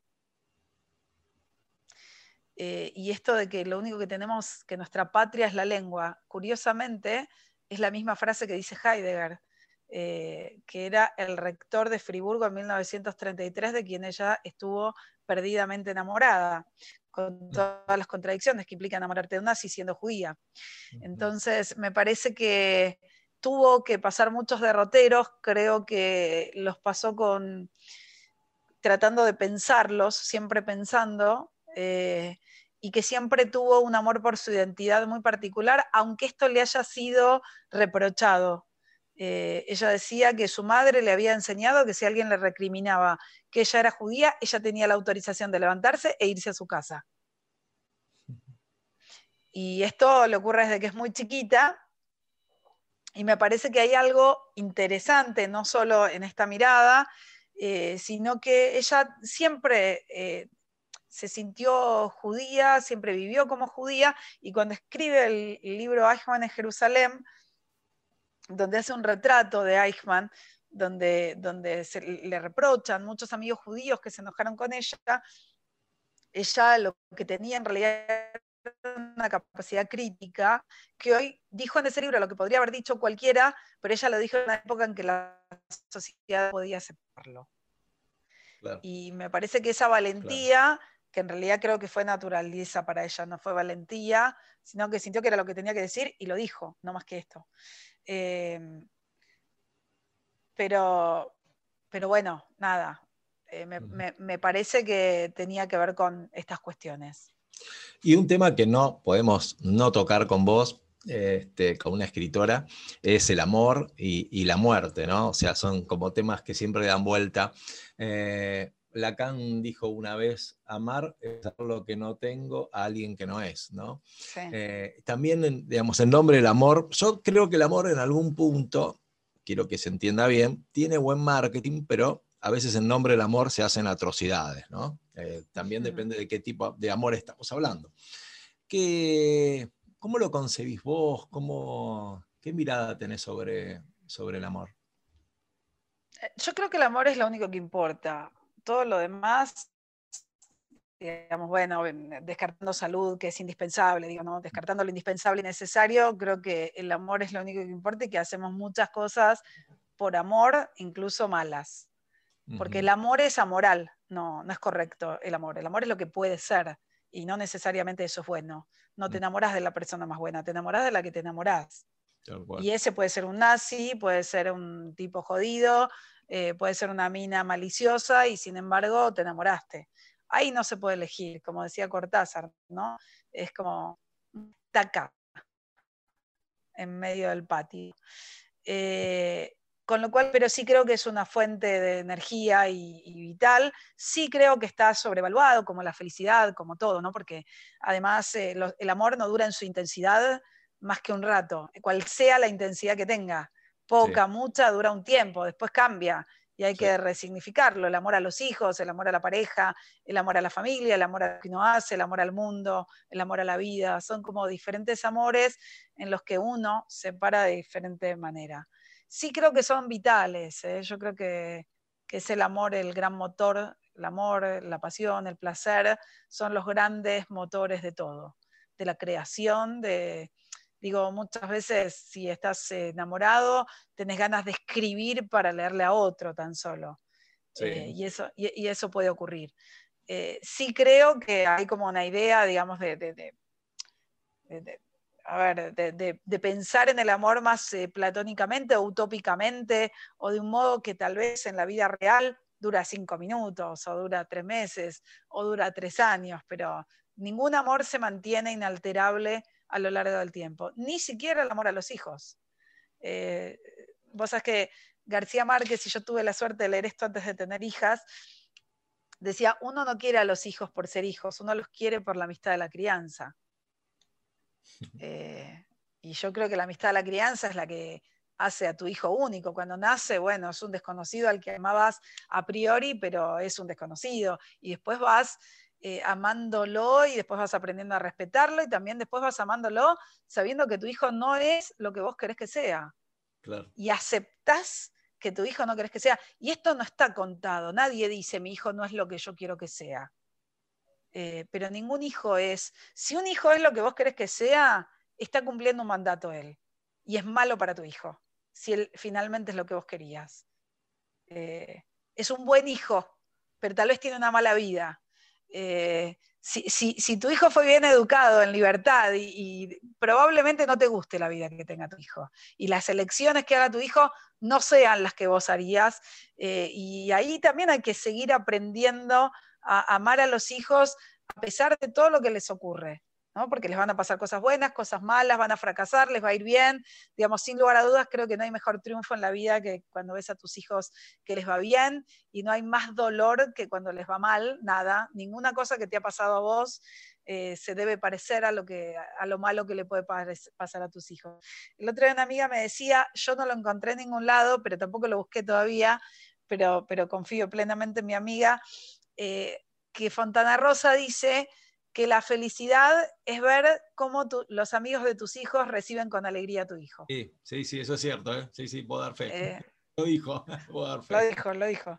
Eh, y vos sabes que yo creo que es eso, ¿no? Cuando vos ves que tu hijo es querido, tu hijo es querido por sus amigos, por sus pares, bueno, eso es lo importante. No es, no es tan importante si a vos te gusta que juegue al rugby, al fútbol, o que juegue a la play, o que se dedique a desfilar. Bueno, no importa vas a aprender a convivir con eso que no te gusta tanto que tu hijo eligió. Pero los hijos no cumplen con las expectativas de los padres y si cumplen seguramente algo está mal. Claro. Una cosa es que uno sienta orgullo por ellos y otra muy diferente es que tenga que ver con lo que te gusta. Uno siente un placer especial cuando a tu hijo le gusta lo mismo que te gusta a vos porque lo podés compartir. Eh, sí, la pasión por el ejemplo, por el club que uno ama, tal cual. Exacto, exacto. Eso sí. Y, con respecto eh, eh, a, a, la muerte, que también hablábamos recién, que es otro de los temas, eh, digamos, fundamentales. Yo particularmente tengo una mala relación, no, no, me encantaría este, morirme cuando tenga ganas, ¿no? Este, una vez leí una frase que me encantó, no sé quién la dijo, decía, me gustaría ser inmortal para morirme cuando yo quisiera morirme. Eh, ¿Cómo te llevas vos con eso? ¿Qué, te pasa en cuanto a lo literario con ese tema y demás? Contame. Eh, a ver, a ver la, muerte creo que es un tema inexorable en la vida. Digamos, si hay vida, eh, uno está hablando de la muerte, inevitablemente. No, no, yo no tengo miedo de hablar de la muerte. De hecho, mis textos aparecen muchísimo. Eh, en 500 palabras, eh, eh, la, muerte está presente de manera constante, especialmente la muerte de mi papá, que por ahí es la más reciente, pero el, miedo a la muerte, ¿no? está ahí, está ahí, pero no tanto, sino más bien las muertes cercanas y cómo el mundo, como dice Milena Busquete en un libro maravilloso, dice cómo el mundo se va poblando de desconocidos cuando las personas que querés se van muriendo, ¿no? Y me da más miedo la enfermedad que la muerte, si la muerte llega, eh, yo les digo a mis hijas que si me llega en cualquier momento, eh, estoy muy contenta con lo que hice hasta ahora, pero no, no, me quiero morir, por supuesto, y tengo muchas ganas de hacer muchas cosas. Eh, deterioro, Delia, decís como, como si el deterioro fuera más temido que la muerte. Me da mucho miedo la vejez, me da mucho miedo la enfermedad. Eso sí, eso me parece un espanto, un espanto, el dolor. Eh, tengo, vivo de cerca, he vivido de cerca los dolores y, el envejecimiento, el mm. envejecimiento malo, ¿no? No, no el que tiene que ver con la vida, no con el que tiene que ver con ir apagándose, sino con ese, digamos que... Que ya no se ¿o no? El que uno ya... Claro. La persona, tal cual. Sí, yo creo que está bueno vivir hasta que uno pueda tener una vida digna y como vos decías recién, elegir cuándo apagar el botón. Eh, o si no quedarse dormido. Pero bueno, creo que la, muerte siempre, eh, nosotros no tenemos tan asumido que es natural morirnos. Eh, y nos queremos morir a nuestro gusto cuando, hayamos, cuando dejemos de ver todo lo que querramos y quién sabe cuándo es todo eso. pero no tengo miedo de hablar de la muerte, ni de la enfermedad, ni de llamar a las cosas por su nombre. en eso creo que un libro de Susan Sontag, ¿no? digamos, que habla del SIDA y del cáncer y sus metáforas, eh, me ayudó mucho a pensar que en la sociedad ponemos nombres, esa enfermedad terminal. Bueno, hay que decir cáncer. Eh, y, he vivido alrededor gente con, muy, muy querida con cáncer y, que aún lucha. y, creo que, bueno, que hay, que poder enfrentar esas cosas. He tenido muy de cerca a, mi cuñada y mis nenas eran muy chiquitas y hemos aprendido a reírnos y a convivir con eso también. Entonces, cuando te toca de alguna manera de cerca, aprendes a ponerle palabras y no está mal aprender a ponerle palabras. Claro, claro, tal cual, tal cual. Y, algo, Delia, que, que también me da mucha curiosidad es, a mí me encanta, bueno, el género de la entrevista y, escucharte y escuchar al entrevistado. Y me encanta, miro, miraba mucho tus ojos y tu mirada y cómo, cómo vas elaborando las ideas y cómo de pronto vas mirando hacia arriba y hacia un costado, como, como buscando la forma en decirlo de la mejor manera. Digo, ¿cómo nos perdemos de, esa, de la escucha? ¿no? Qué maravilla, qué, qué lindo que es escuchar, cómo, cómo todo el mundo está más preocupado en pensar lo que voy a decirte cuando termines de hablar que en escuchar lo que estás diciendo. Qué pena eso, ¿no? Bueno, pero porque tiene que ver también con que nos enseñaron que el silencio es algo malo, que es algo aterrador. Viste que cuando la gente ocurre un silencio, eh, se empieza como a alterar y alguien siente la obligación de decir algo. Hay una canción de Serrat maravillosa que dice, y, que, y quiero decir algo que realmente no sobre, ¿no? Vos sabés que cuando yo leo un poema en cualquier lado, incluso en lo suma ahora, que pasa eso, eh, yo digo, dejemos que el silencio ocurra, dejemos, dejemos que nos entre el poema, dejemos el silencio sin tener que acotarle nada, después hablemos del poema, pero dejamos que cuando se termina de leer, que ocurra ese silencio. Nos cuesta estar en silencio, en soledad. Somos aterradores como seres humanos. Es difícil convivir con uno en silencio también. ¿no? Por eso el celular tiene tanto éxito. Porque es una compañía permanente a la que, la que te cuestiona poco, por otra parte. Pero fíjate qué error, ¿no? De concepto, Delia, porque yo, o sea, te estamos escuchando y, yo siento que que después de esta charla yo voy a crecer, porque, porque escucho conceptos que vos tirás, ideas, miradas, digo, uno se nutre más con la escucha que con, con lo que uno puede decir. ¿Cómo no nos damos cuenta de eso? Mira, yo siempre digo que a mí me encanta la docencia porque me gusta aprender, no porque me gusta enseñar. Claro. Sé poco, pero el hecho de tener que ponerte en un aula a decir unas palabras ordenadas de algunos conceptos que tenés que transmitir para después evaluar, porque el sistema educativo a lo largo de la historia sigue siendo eso, eh, vos tenés que estudiar un montón, tenés que prepararte un montón para decir lo que tenés que decir y fundamentalmente aprendés, porque en la pregunta que te hace la gente, en las charlas que das, en las conferencias, yo siempre abro un espacio de preguntas, porque para mí ese es el verdadero aprendizaje y no tengo ningún prurito en decir esto no lo sé. Ninguno.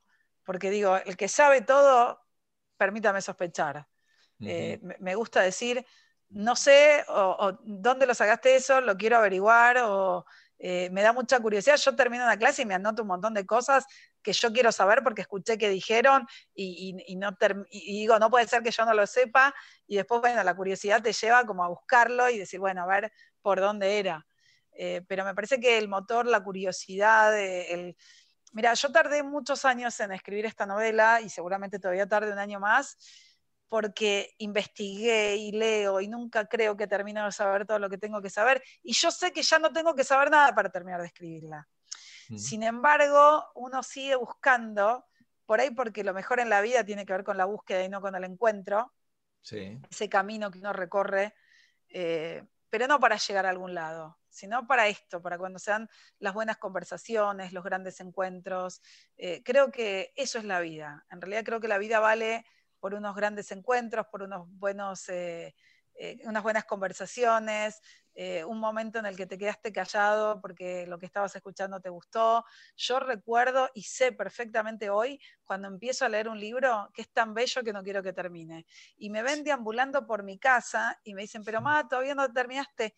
Es que no quiero que se termine, porque yo sé que es de esos libros que vas a atesorar, ¿entendés? Y que los vas a marcar. Yo recuerdo que me pasó con el libro El Jardín Devastado, eh, el de Volpi, ¿no? Yo, me lo regalaron y lamentablemente me lo devoré en el colectivo de, me lo habían regalado en Barrio Norte, de Barrio Norte a Floresta, me lo leí y lo lamenté y digo, no puede ser que me haya pasado esto. Bueno, entonces lo volví a leer y además yo tengo la suerte que como vivo de lo que me gusta, eh, lo leía en los talleres, se lo leía a todos mis alumnos, a todos, lo leí 40 veces y después creo que eh, no, no inocentemente lo perdí, entonces me lo regalaron de vuelta y lo volví a leer y a marcar de vuelta, ¿no? Como esta necesidad de volver a encontrarte. Pero cuando se los daba a mis alumnos, pues, se los prestaba para que ellos lo leyeran, les decía, te envidio porque lo vas a leer por primera vez.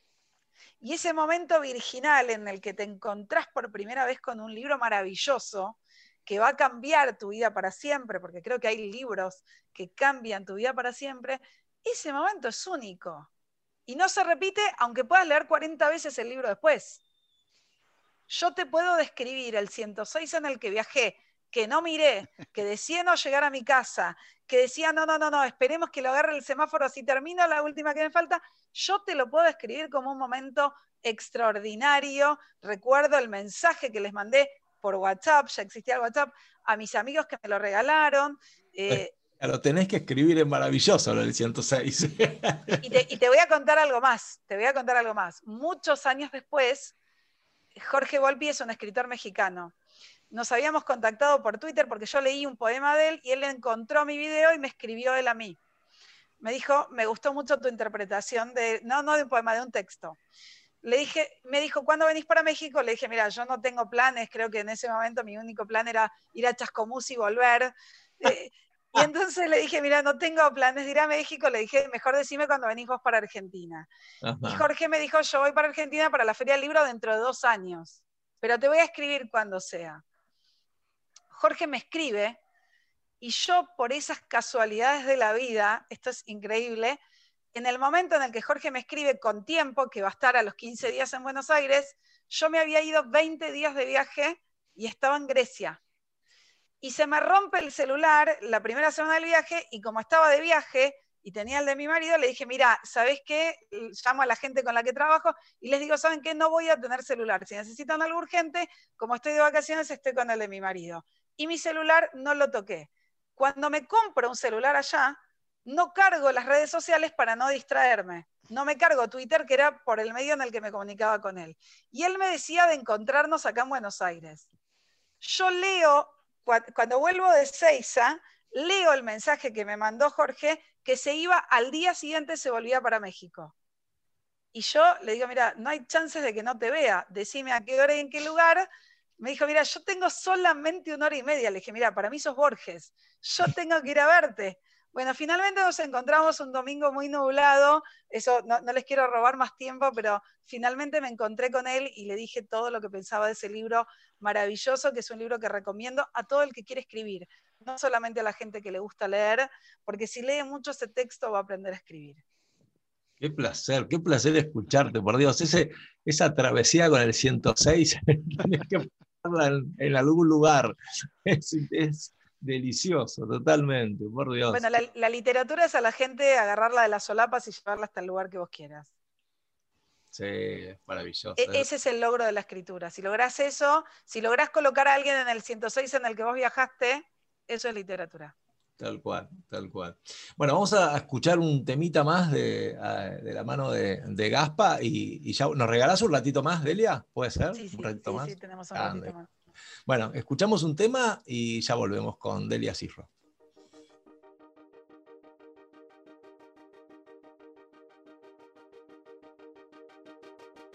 Ella es la perdida que un día dormida en mi vida cayó. Sale del baño desnuda, se prueba vestidos, no pide perdón. Ama los inconvenientes, se enoja conmigo y me habla en francés. Baila como la princesa del reino neurótico de mi niñez. Ella dice beautiful, suena como libertad. Toda esa noche borracho creía encontrarla pero la perdí. Tuve que hacer algún duelo, cortar mi deseo con un bisturí.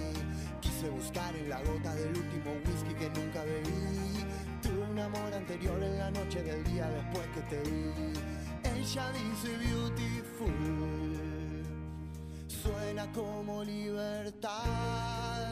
Nuestro amor es una cama de hojalata que te corta cuando te quieres dormir que nos hace involucrarnos y perdernos, que nos une la desgracia de existir. Y este amor es como un helado caliente que te quema cuando lo quieres chupar, que se empeña en no dejar sobrevivientes, que es mentira pero también es verdad. Ella dice beautiful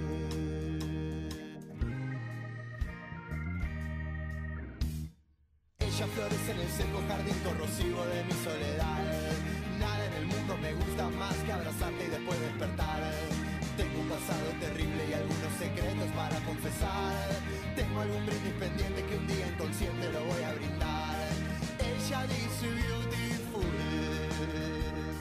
suena como libertad. este amor es como flores de aluminio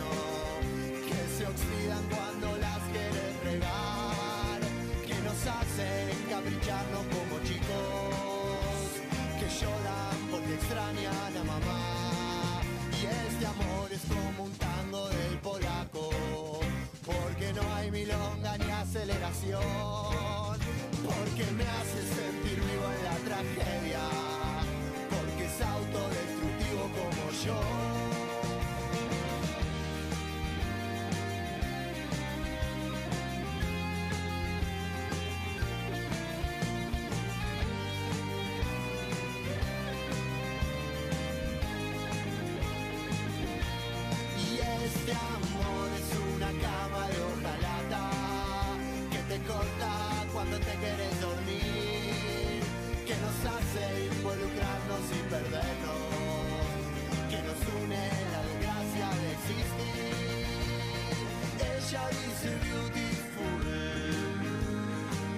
Ella dice beautiful, ella dice beautiful. Ella dice beautiful. Ella dice beautiful. Ella dice beautiful. Ella dice beautiful.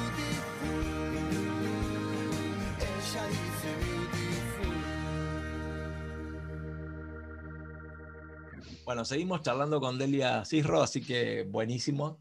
Vamos a. Y ahora, y ahora, y ahora ¿qué te parece, Rolfi, si, si investigamos un poco los costados de la personalidad de Delia? Vamos, ¿Qué sé sí, vamos a la, a la parte esa que le gusta a nuestros oyentes, aunque acá no creo que hayas tenido alguien que te haya tirado data, ¿eh? ciertas infidencias, me parece que en este caso no tenemos, como nos ha Ah. Pasado con otros, con otros invitados que conocemos un poco más y, y nos van tirando algunas cositas que, que podemos preguntar. Acá me parece que en este caso no tenemos muchas infidencias, ¿no, Mike? No, bueno, pero, pero voy a usar la imaginación y voy a Bueno. imaginar cómo me la imagino yo a Delia, qué sé yo, Dale. tiramos cualquier tal. Delia, Delia, Delia, yo le tiro penales y hay ningún Tratemos, por favor, de que no nos corte y se vaya. No, no, no. No, no va a pasar, no va a pasar. Me la banco, me la banco. Ahí no está, bien, me gusta esa actitud, bien. Soy muy respetuoso. Eh, a ver, que si, si, si los oyentes quisieran conocer un poco la personalidad de Delia, ¿no? Eh, con este escrito, con este libro maravilloso. Eh, ¿Qué, toque tenés? ¿Qué obsesiones podés reconocer que decís, ah, no puedo dejar de hacer esto, es una tara? Porque todos tenemos obsesiones, todos tenemos cosas que decís, por Dios, no puedo, no sé, ¿qué, cosa nos podrías contar que, que te pasa en la vida cotidiana con respecto a eso? Bueno, tengo la misma neurosis que todos y soy muy toque en un montón de cosas. Hay una que está contada con mucho detalle en el libro acerca de las viromes. ¿Sí? O sea, acá las personas que me ayudan no pueden correr una virome de lugar. Tengo colección, bueno, ustedes no lo pueden ver ahora, pero tengo colección de viromes y cada una va en su lata y nadie puede poner otra en la lata que le corresponde. O sea, las viromes de color van en una, las azules en otra, y les quiero decir que tengo una cantidad bestial. Un poco porque me las compro, otro poco porque me regalan, pero amo las viromes. eh, como la gente sabe, además alimenta el vicio. Eh, y, y no, nadie, nadie, pero ni mis hijas. O sea, si alguien viene a, a limpiar, tiene que correrlas y dejarlas exactamente como están. Y solamente yo las guardo, al igual que los libros que no los puede guardar nadie, porque cada estante tiene una o temática o autores o lo que fuera. Ustedes, ustedes sí lo pueden ver, la gente, los oyentes no, pero hay cartelitos inclu- inclusive y todo. Pero no, no, hay ah. cosas que no se pueden tocar. Delia, una pregunta. ¿Tiene las viromes? No importa el valor económico, o sea, tenés desde una bien trucha hasta una que, que puede O sea, ser, tenés- digamos. Tenés también las de publicidad, digamos, sí las de hoteles y esas, todas, de todo. Todo, todo. O sea, yo voy a un hotel y antes de que me muestren la habitación, les pregunto si tienen viromes con la marca del hotel. y los anot no me importa, anotador, lápiz, lo que sea. Lo que sea. A mí lo único que me importa es la virome. Y si la virome es linda, el hotel para mí ya ganó el 50% en el hall de entrada. Y digamos. vos cuando, y además y en la- en la- cuando firmás, digamos, que estás haciendo el check-in y tenés que firmar, vos firmás y la virome ni preguntás si te la podés quedar, ya automáticamente te la guardás. No, en ¿O se realidad no me la guardo, no robo, no, no, no, no las robo, jamás las No, robo. no, no es Siempre robo con porque mucha elegancia digo, esta me la puedo cortesía". quedar, ¿no? Hurto con permiso, un hurto con No, consentimiento no, no, hurtado, no, de verdad, de verdad, aviso, o digo, esta me la voy a quedar. O sea, lo que hago, por lo menos le el que avisa opción. no traiciona, eh, no, claro, le- claro, no le, no le dejo mucho margen, me la llevo, me la llevo. Eh, pero me Cuenta- encanta, me encanta, a ver, y de- me gustan además especialmente las plumas, especialmente escribo con plumas, pla- prácticamente escribo todo con pluma, y me gustan los lanzaminas también, eh, que no sean 0,5. Pues los 0,5 son muy finitos, tienen que ser de muy buena mina. No soy una enferma mental no, al respecto. A mí en, una- en la librería cuando me ven entrar se ponen todos contentos, me dicen tengo esto nuevo y saben que yo en algún momento lo voy a comprar. Ahora, ¿viste, Rolfi, cómo leyendo el libro uno puede descubrir costado de la personalidad del invitado? ¿Viste? Yo te digo lo de las Sí, viromes, yo lo sabía, pero bueno, me dije, le voy a- todo que algo debe haber ahí. ¿entendés? Sí, Tal sí, cual. sí. ¿Te sentís una inútil que decís, no, no nací para esto? O sea, no sé, la cocina, eh, manualidad, ¿en qué cosa decís, no, esto no es para mí? En otra vida puede ser, o en la anterior capaz que fue, pero acá Ah, no me estás dando el margen de decir que soy perfecta. no. no. Disculpa, disculpa. No, no, está bien, está bien. Vamos a asumir que realmente ya- una no lo ya, es. lo, ya lo habías dicho antes que siempre, siempre tenías cosas que aprender todavía. Siempre, no, no, no, y además soy muy torpe con un montón de cosas. Voy a decir varias cosas. Primero, no sé, no sé andar en bicicleta. Detesto la vida al aire libre. No me gusta ningún deporte.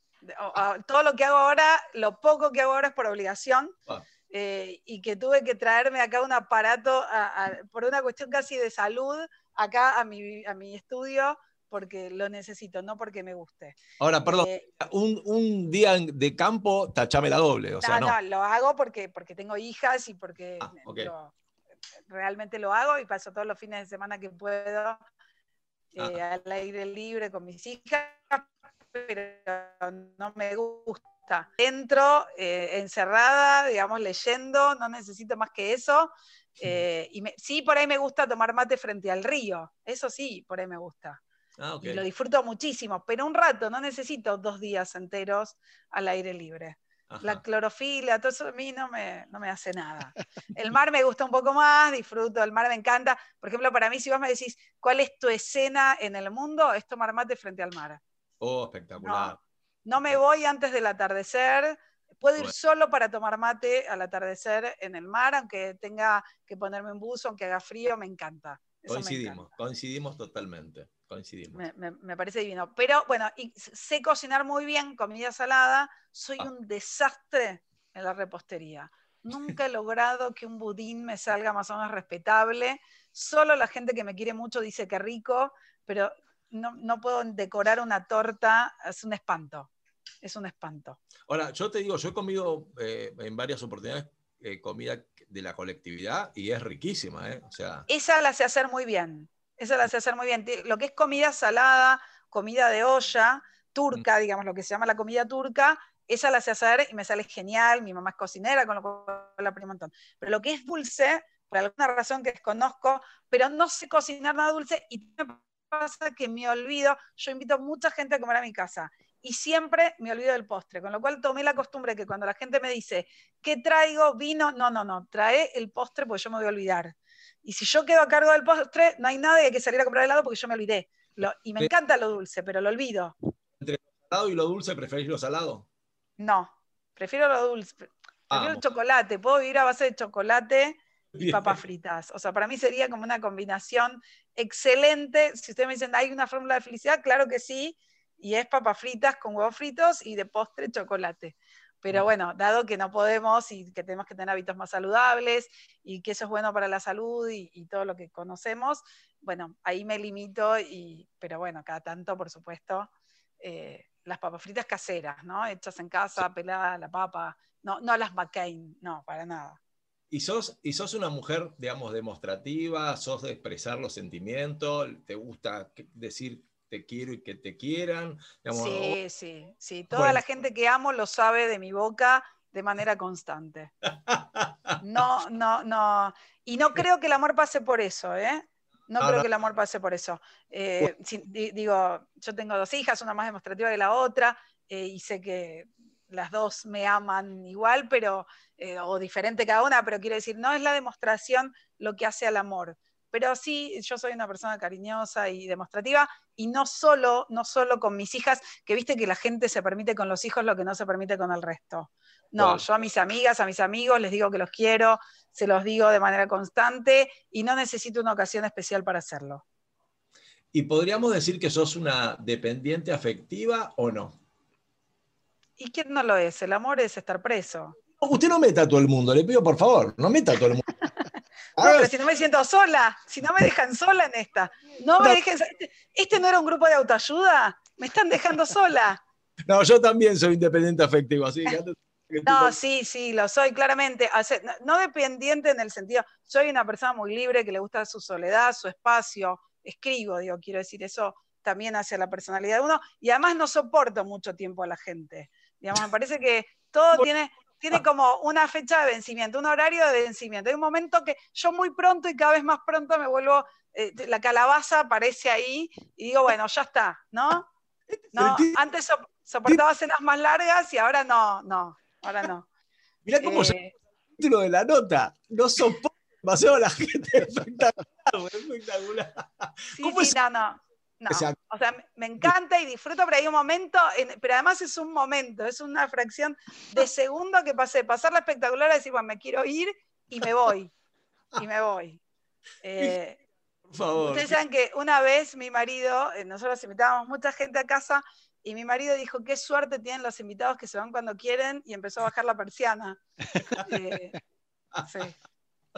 Tal cual, es verdad, es verdad. ¿Y sos romántica, sos así de te gusta todo ese tipo no. no, no, no, A mí no me regalen flores.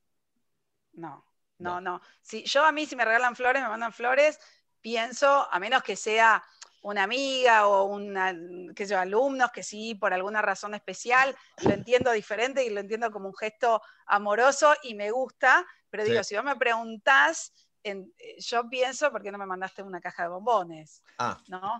Pero no por el gesto amoroso, sino porque me gustan más. No, no soy una romántica, no, no, no, no. Claro, está bien. Eh, soy una persona muy pragmática también, digamos, con un humor muy ácido permanentemente. Eh, sí me gustan, sí me gustan los gestos amorosos y estoy pendiente de esos gestos amorosos y suelo, y no necesito ninguna ocasión. Quiero decir, si sé que a alguien le gusta algo y está a mi alcance, o, eh, haré todo lo imposible porque lo tenga. Digamos. Ahora va una... puede ser gente que no conozca tanto. No necesito tener un vínculo para ¿eh? Ahora voy, arranco con una más psicoanalítica. ¿Te gusta gustar o te incomoda? No, de ninguna manera, me gusta, soy una seductora. No, ah. no, no me incomoda para nada, no, no me incomoda. No, y no, y, puedo entender el que siente timidez, pero no que no le guste. ¿sí? Ah. Me, me, parece que hay que asumirse en este lugar. ¿A quién no le gusta gustar? ¿Quién dice, yo quiero que los demás digan que soy una basofia? No, es mentira. O sea, en, todo caso puedo entender que a alguien eso le genere, y a mí también me ocurre, que hay ciertas situaciones que te, sentís eh, como indefenso, esto que te decía, a veces frente al elogio, que yo, podés estar más indefenso. Pero no, creo que, que, gustar nos gusta a todos, no me quiero amparar en el todos, a mí me gusta, y lo digo, digamos, sí, sí. Y, uno trabaja para eso, quiero decir, yo no me vas a ver llegar a una reunión eh, en un estado de desprolijidad. Sí puedo con gente con la que trabajo hace tiempo relajarme un poco más y estar, eh, si estamos por Zoom, estar en jogging, digamos, pero no, no, y, esto también creo que tiene que ver con la cultura de uno. Claro. Eh, no, te preguntaba porque hay, a ver, mujeres y hombres también, ¿no? Que en algún punto les da miedo gustar, porque gustar implica digamos, estar más expuesta y bueno, ¿y qué hago con esto? Por eso te preguntaba si, si te pasaba por ahí. Uno tiene que hacerse cargo de todo, de los, todos los actos tienen consecuencias, digamos. Obviamente cada uno me dirá hasta dónde y hasta no, digamos, ¿no? Y cuánto se expone y qué te podés bancar y qué no te podés bancar. Ahí sí creo que cada uno tiene como su umbral de, de, de, tolerancia o de deseo o, o, lo maneja como puede o como quiere. Eh, a mí me, no, no, no, me molesta, digamos, y, y, creo que no solo me gusta gustar, sino que me gusta mirar a la gente, digamos, que también le gusta lo mismo, y me parece que, tiene que ver con algo inherente al, a, lo propiamente humano y también supongo que tiene que ver con la naturaleza de uno. Eh, me, recuerdo así desde muy chica. Claro, claro. Desde muy chica. ¿Y, y coincidís con esto eh, de, que, de que la amistad es más noble que el amor? O sea, uno a un amigo o a una amiga generalmente no busca cambiarlo. En cambio, en el amor hay en algún momento algún inconsciente que trata de modificar al otro. ¿Coincidís con esa amistad o no tanto? La amistad es más duradera. La amistad es más duradera. El amor puede terminar, el amor como el amor de pareja como viene se va. Esto es mm. tremendo lo que estoy diciendo, pero es así. Digamos, un día más y un día dejas de amar. Y pasa así de repente y la gente trata de buscarle explicaciones, pero ocurre. Después la gente puede leer el desgaste, pasó tal esto, tal otra cosa. Puede pasar. Eh, yo sé que es duro mirarlo así, pero creo que es así. Y creo que la, amistad eh, es más duradera, es más noble, porque además tiene mucho más que ver con durar que con arder. Y el amor tiene mucho más que ver con arder, y cuando deja de arder se vuelve otra cosa. Y si esa otra cosa no te gusta, eh, o, no, encontraste tu lugar, eh, bueno, ahí se termina el amor. Pero el amor de pareja se termina y las amistades suelen durar mucho más. Yo tengo amigas, mi amiga íntima, eh, hicimos el jardín a los dos años, seguimos siendo amigas. tengo otra amiga de la secundaria, tengo otra amiga que empecé a trabajar con ella a los 18 años. Digamos, hay como un montón de, de amistades que tengo de mucho tiempo y lo digo con orgullo. Quiero decir, las he alimentado, las he alimentado. Claro, claro, y eso es importante. Creo en la amistad y, creo también en la amistad entre el hombre y la mujer. ¿eh? Eh, creo que, puede existir. Creo que también puede confundirse, pero que puede existir también. Sí, sí, coincido, coincido. Y viste que uno eh, en algunos roles se siente más cómodo que otro o, les parece natural. Cuando el, el, día que fuiste mamá por primera vez, digamos, te, ¿Sentiste que, era natural ser, digamos, eh, eh, mamá? ¿O dijiste, uy, Dios, que no sé, o sea, no sé cómo hago? Porque viste que hay mujeres que naturalmente tienen un instinto maternal que las ves y decís, no te puedo creer, acaba de nacer, eh, digamos, el bebé y parece que fue mamá hace mil años y hay otras que se les complica. ¿Sentiste eso? No, no, no, no me embataté, creo que mi pragmatismo, he sido una madre práctica, he sido una madre absolutamente enamorada, estuve cuatro años mirando exclusivamente a mi hija más grande, después compartí esa mirada con mi nena más grande y la más chiquita que había nacido, eh, con una devoción, digamos, eh, enorme, que seguramente no lo hizo tan bien, pero claro, porque imagínate ser mirado así tan constantemente, siempre bromeamos con esto, pero es así. Yo amé mis dos maternidades, las disfruté hondamente, además como se llevan cuatro años, yo no quería que compartieran pañales porque quería estar a full para cada una, o cada uno, porque no sabía que iba a tener después, pero digo, quería, quería fue una maternidad planificada, eh, deseada y disfrutada. Y volvería a hacer todo exactamente igual. Lo dije el otro día en una mesa y lo voy a ah. repetir siempre. Volvería a hacer todo exactamente igual, porque confié eh, tuve una pediatra muy buena que nos acompañó en el proceso, digamos, de educación de, las nenas y la verdad es que en algún momento me dijo un par de frases que fueron para mí notables. Una es que me dijo, hace lo que el sentido común te diga. Y la otra es que cuando yo le preguntaba si tanto exceso de amor no haría mal, me dijo, mira, del exceso de amor se vuelve, de la falta de amor no. Es cierto. Con lo cual, eh, yo tomándome y aferrándome de esa premisa, entregué lo máximo que pude en cada momento de la crianza y del maternar, que lo disfruté, pero hay que decir que no está lleno ni plagado de momentos maravillosos. En relación al embarazo les había dicho a mis amigas, les dije, todo esto es mentira. Los nueve meses no tienen nada de dulce espera. Cuando estás pariendo, sos una máquina de secreciones. No hay nada emocionante en esto. Tus amigos te dicen que tus hijos son preciosos y salen horribles porque salen deformados y, y qué sé yo, vos los ves preciosos y los amás, pero nada de eso ocurre. Y después le decís, ¿cómo nadie me dijo que tenía el carpincho? ¿no? Y todos te dicen, qué linda. Eh, eh, digo, no, tiene nada de dulce espera, pasás de entre la angustia de si estarán sanos y bien, a cómo será el parto y esto de tener un hijo adentro y que de alguna manera tendrá que salir, pero eso es en un quirófano. Eh, me parece que hay un montón de cosas que están naturalizadas. Esto parece broma, pero yo lo juro que lo digo en serio. Digo, hay un montón de cosas que socialmente es como, ay, la embarazada, como esta cosa de eh, casi una luna de miel, que tiene muy poco de luna de miel, y yo he pasado embarazos bellísimos y me encantó en retrospectiva porque recuerdo la angustia que tenía, digamos, me encantaba que se movieran, eh, sentir ese movimiento, sentir la vida, pero también sentir el temor absoluto de lo que vendrá, de lo que vendrá, de cómo seré, de cómo será, de si será sano, qué tendré que hacer, digamos, me parece que este mundo de incertidumbres que acompaña una panza está contado de una manera novelada y que cuando te ocurre es otra cosa. Eh, y, lo estoy diciendo desde embarazos maravillosos, ¿eh? No he tenido un inconveniente, no he tenido un día de reposo, me he movido hasta el último día, hice mudanzas embarazada, digo, pero, pero aún así me parece que hay una mirada cultural sobre la mujer embarazada. Claro. Hay una amiga que dice que el parto no es una fiesta y es una buena frase, porque todo el mundo piensa que es algo maravilloso, que la gente te viene a visitar al toque, a la media hora que pariste, no, no, y es... Pero además es una desgracia en el sentido que te pasa lo mejor de la vida, que es tener a tu hijo y no te responde el cuerpo, por más bien que te sientas, quiero decir, no te podés levantar como quisieras. Claro, exacto. Eh, ni que hablar después cuando ves las fotos y te ves demacrada, con ojeras que te vas pateando, el pelo que lo tenías como el Rey León, digamos, y decís, Ah, o sea, ¿cómo me saqué una foto en este estado? Hoy finalmente podés eliminar alguna. Digamos, en mi época se sacaban, se imprimían las fotos eh, y uno salía como salía en las 3, 4 que te sacaste, porque el rollo era de 36. Eh, entonces digo, eh, bueno, el mundo en este sentido cambió, pero me, me, parece que es un momento maravilloso que no estás en las condiciones físicas para disfrutarlo maravillosamente. Perfecto. Perfecto. Bueno, y ya vamos terminando y, quiero que me digas, ¿qué, hablando de la personalidad que vos tenés, ¿qué tenés de mamá y qué tenés de papá? Lo peor y lo mejor de cada uno, seguramente. Eh, yo creo que uno se va dando cuenta que va envejeciendo cuando se va pareciendo a sus padres.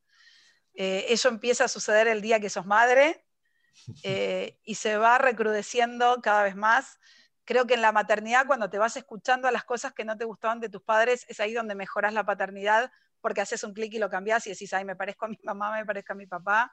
Eh, yo he tenido una, mira, yo he tenido una educación muy particular, eh, un padre muy silencioso que jamás me dijo que me quería, pero me amaba. Eh, y una madre que se ha desvivido, incluso ahora que está muy enferma, hasta el día de hoy es capaz de sacarse comida de su boca eh, para, dárnosla y nos han educado, a mi hermano y a mí, con valores eh, inquebrantables. Eh, hemos crecido en una casa de, pobreza, pero de mucho valor y de mucho reconocimiento al esfuerzo y al sacrificio. La palabra sacrificio es un espanto, pero, pero era una realidad con la que aprendimos y, y, les debo todo, les debo todo. No sé si me quiero parecer a ellos, fueron mis contramodelos. Eh, creo que soy todo lo que no vi en ellos. Sin embargo, el amor fue inmenso, es inmenso todavía, digamos, porque es el amor de tus padres queda siempre en vos y lo vas replicando. Eh, pero sí eh, he visto en ellos, soy lo que vi en ellos y no quería ser. O intenté, intenté. Qué lindo. Qué lindo, qué lindo. Bueno, yo les recomiendo que compren este libro porque es alucinante. 500 palabras, miniaturas literarias, por Dios, es alucinante. Lo digo y lo voy a recomendar y, ya he reenviado un montón de WhatsApp amigos para que lo hagan. La verdad, Delia, eh, sos una lindísima persona. Nos encantó escucharte, nos encantó... Eh, no sé, saber lo que pensás, lo que, lo que sentís, es, es alucinante. Realmente me podría quedar horas preguntándote cosas y escuchándote porque sos una delicia. Y está bueno decirlo porque muchas veces nos pasamos la vida sin darle la devolución al otro, sin agradecerle, sin, sin decirle lo que genera, ¿no? Y, me parece que lo tuyo es extraordinario, realmente te lo digo, te lo digo de corazón. O sea, tu generosidad, nosotros, a ver, ni sabías que existíamos nosotros y Muchas gracias. Que la verdad que es, es, es un acto de ternura que, que lo valoro. Eh, nosotros hacemos radio hace muchos años, a pulmón, amamos la radio y, y la radio son climas y son eso, emociones, escucha y bueno, con vos tuvimos todos los ingredientes, así que de verdad es un lujo para nosotros, Delia. ¿eh? Bueno, es, es, compartido. Yo disfruté mucho esta charla, iba postergando reuniones que tenemos después para, poder compartir, creo que la vida, y lo voy a repetir siempre, la vida vale por un par de buenas conversaciones, encuentros y personas que tenemos alrededor y no mucho más. Después todo lo demás lo dejamos acá. Eh, pero lo, que sentimos y las emociones y las conmociones son las que se pueden vivir. La radio tiene mucho de eso. Esta tarde tuvo muchísimo de esto. Así que yo, yo soy la agradecida de este encuentro. El encuentro se hace entre personas y, y en ese entre indefinible que ocurre, que a veces pasa y a veces no. Y hoy ocurrió, así que la agradecida soy yo. Qué lindo, qué lindo. Rolfi, un lujo, ¿eh? un lujo nuestra la verdad, invitada. La, verdad que sí, la verdad que sí, fue un placer este, haberte tenido este, este rato acá y la verdad, como dice Mike, que podríamos seguir, eh, bueno, el tiempo una frase trillada, ¿no? El tiempo es tirano, este, se nos acaba las dos horas de programa, pero bueno, eso no quita que, no puedas eh, venir en otro momento, eh, en otro programa, sumarte para, para seguir deleitándonos con, con todo tu conocimiento, tus anécdotas y tus experiencias que, nos compartiste el día de hoy y que la verdad que seguramente nuestros oyentes también las disfrutaron tanto o más que nosotros. Y te cuento, Rolfi, que Delia también hace radio, que también podrías hablar de eso, ¿no? Algo. Ah, mira, es... Amo la radio, la radio es un tema para, para la próxima. Muy linda. Contale a la audiencia un poquito de qué se trata. Hacemos un programa con Ricardo Sáenz, el fiscal, Hacemos un programa los viernes a la tarde a las 16 horas en FM Babel. Se llama Haceme el cuento, donde tiene tres partes el programa, así como muy claras. Ricardo habla de la parte que no es cuento, que es la realidad, la política, lo cotidiano, eh, todo lo que ocurre en el país, que no es poco. Eh, yo hablo de lo que sí es cuento y elegimos un tema, eh, y, ese, y ese tema es el, tema de la semana. Y después hablamos de una parte despeinada en la que, ah, nada, de alguna manera les recomendamos series, libros, cuentos, historias, charlas para que pasen el fin de semana, en especial en esta cuarentena que estamos todos adentro. ya empezamos a salir, pero estamos todos adentro. Qué lindo. Que, yo el otro día la escuché y le decía, en un momento la podía escuchar y después no, porque había una interferencia acá en Martínez, entonces a veces escuchaba y a veces no, pero me encantó lo que escuché, me pareció lindísimo todo lo que hablaban, así que está, muy bueno, está muy bueno poder escuchar un programa como, como el de ustedes que es tan cálido. Así que bueno. Gracias. Gracias por escucharlo y gracias por compartirlo y obviamente invitamos a todos eh, a que lo escuchen. Sí, sí, sí, tal cual, tal cual, porque está buenísimo. Así que bueno, gracias. Es, qué sé yo, me, da la sensación de que, como, como dice Lano Serrat, hoy la vida nos besó en la boca. Así que me parece que, hay algo distinto. Hoy, hoy, creo que crecimos todos escuchándote, fue, fue lindísimo, realmente. Así que gracias, Delia. ¿Eh? Gracias a ustedes. Y muchas gracias, gracias y gracias por seguir haciendo radio, que me parece que es la magia en estado puro. Así que nos será hasta la próxima. Un placer. Negro Guerrero Martínez decía que la radio es el teatro de la mente, así que algo de razón tenía. Bueno, vamos a un tema y ya volvemos. Vamos.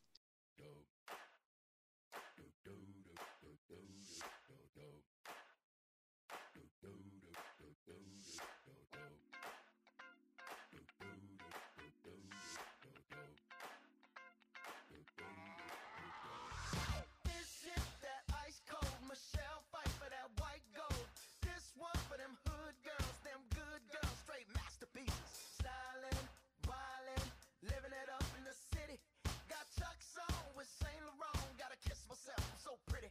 I'm too hot. Call the police and the fireman. I'm too hot. Make a dragon wanna retire, man. I'm too hot. hot Say my name, you know who I am. I'm too hot. And my band bought that money. Break it down. Girls hit you, hallelujah. Girls hit you, hallelujah.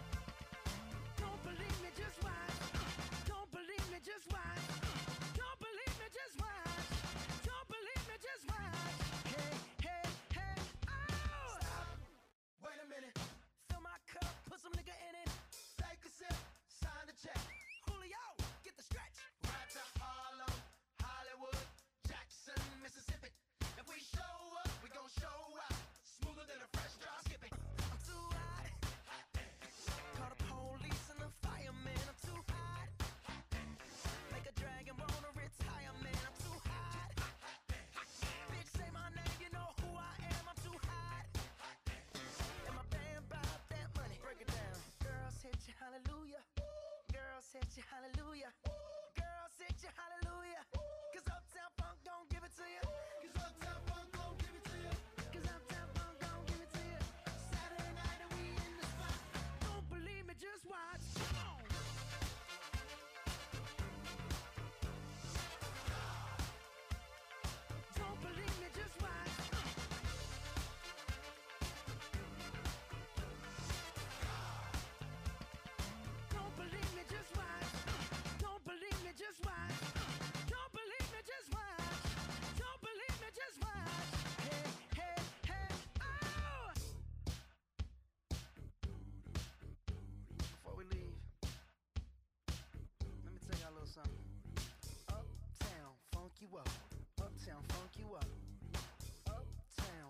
You up. Uptown, funk you up. I said uptown, funk you up. Uptown, funk you up.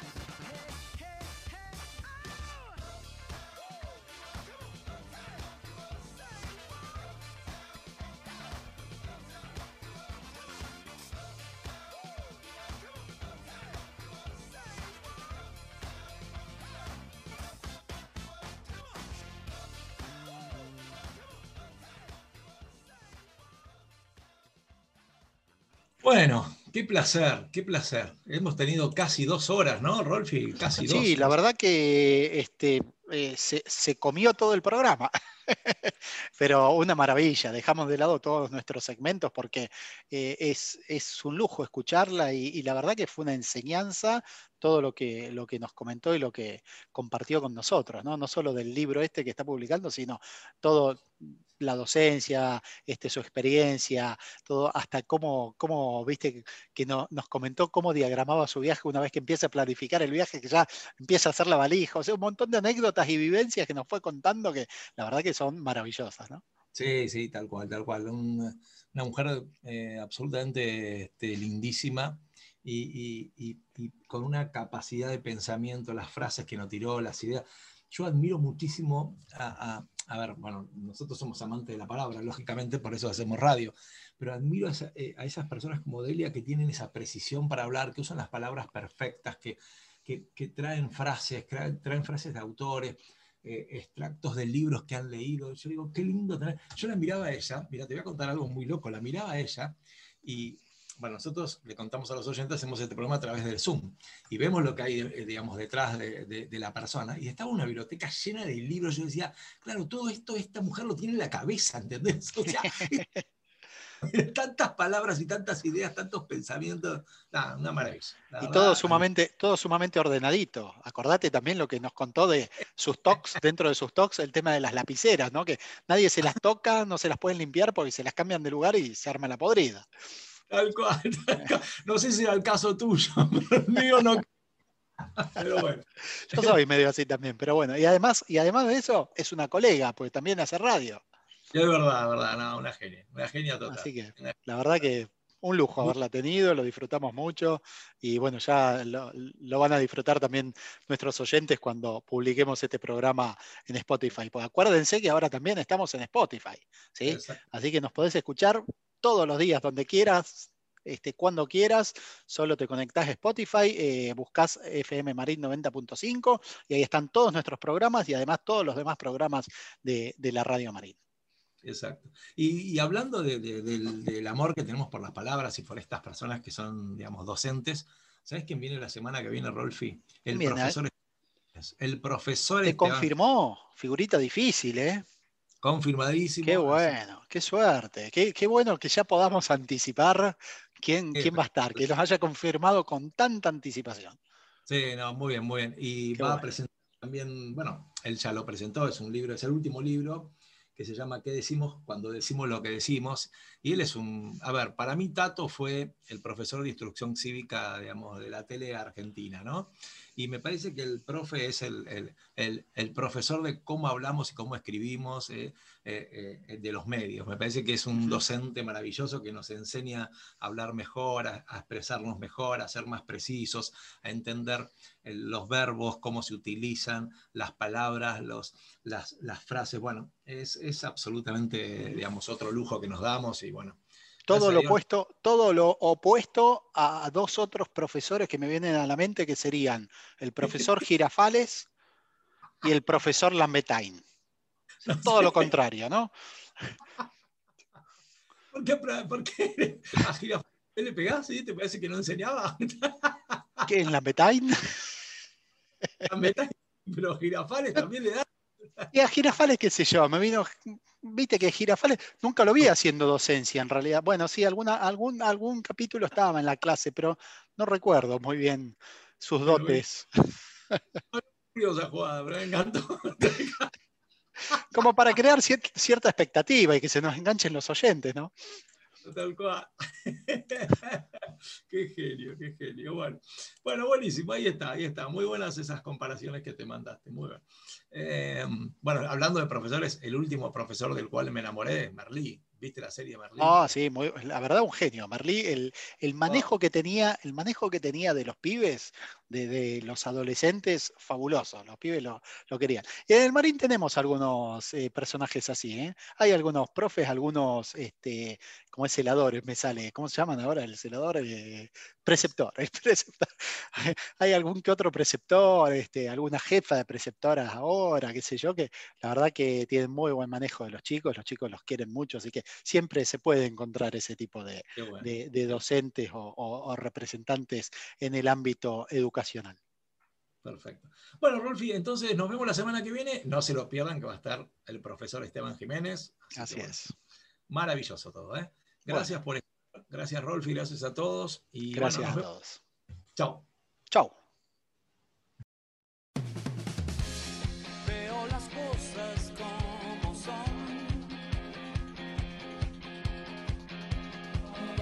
fuego en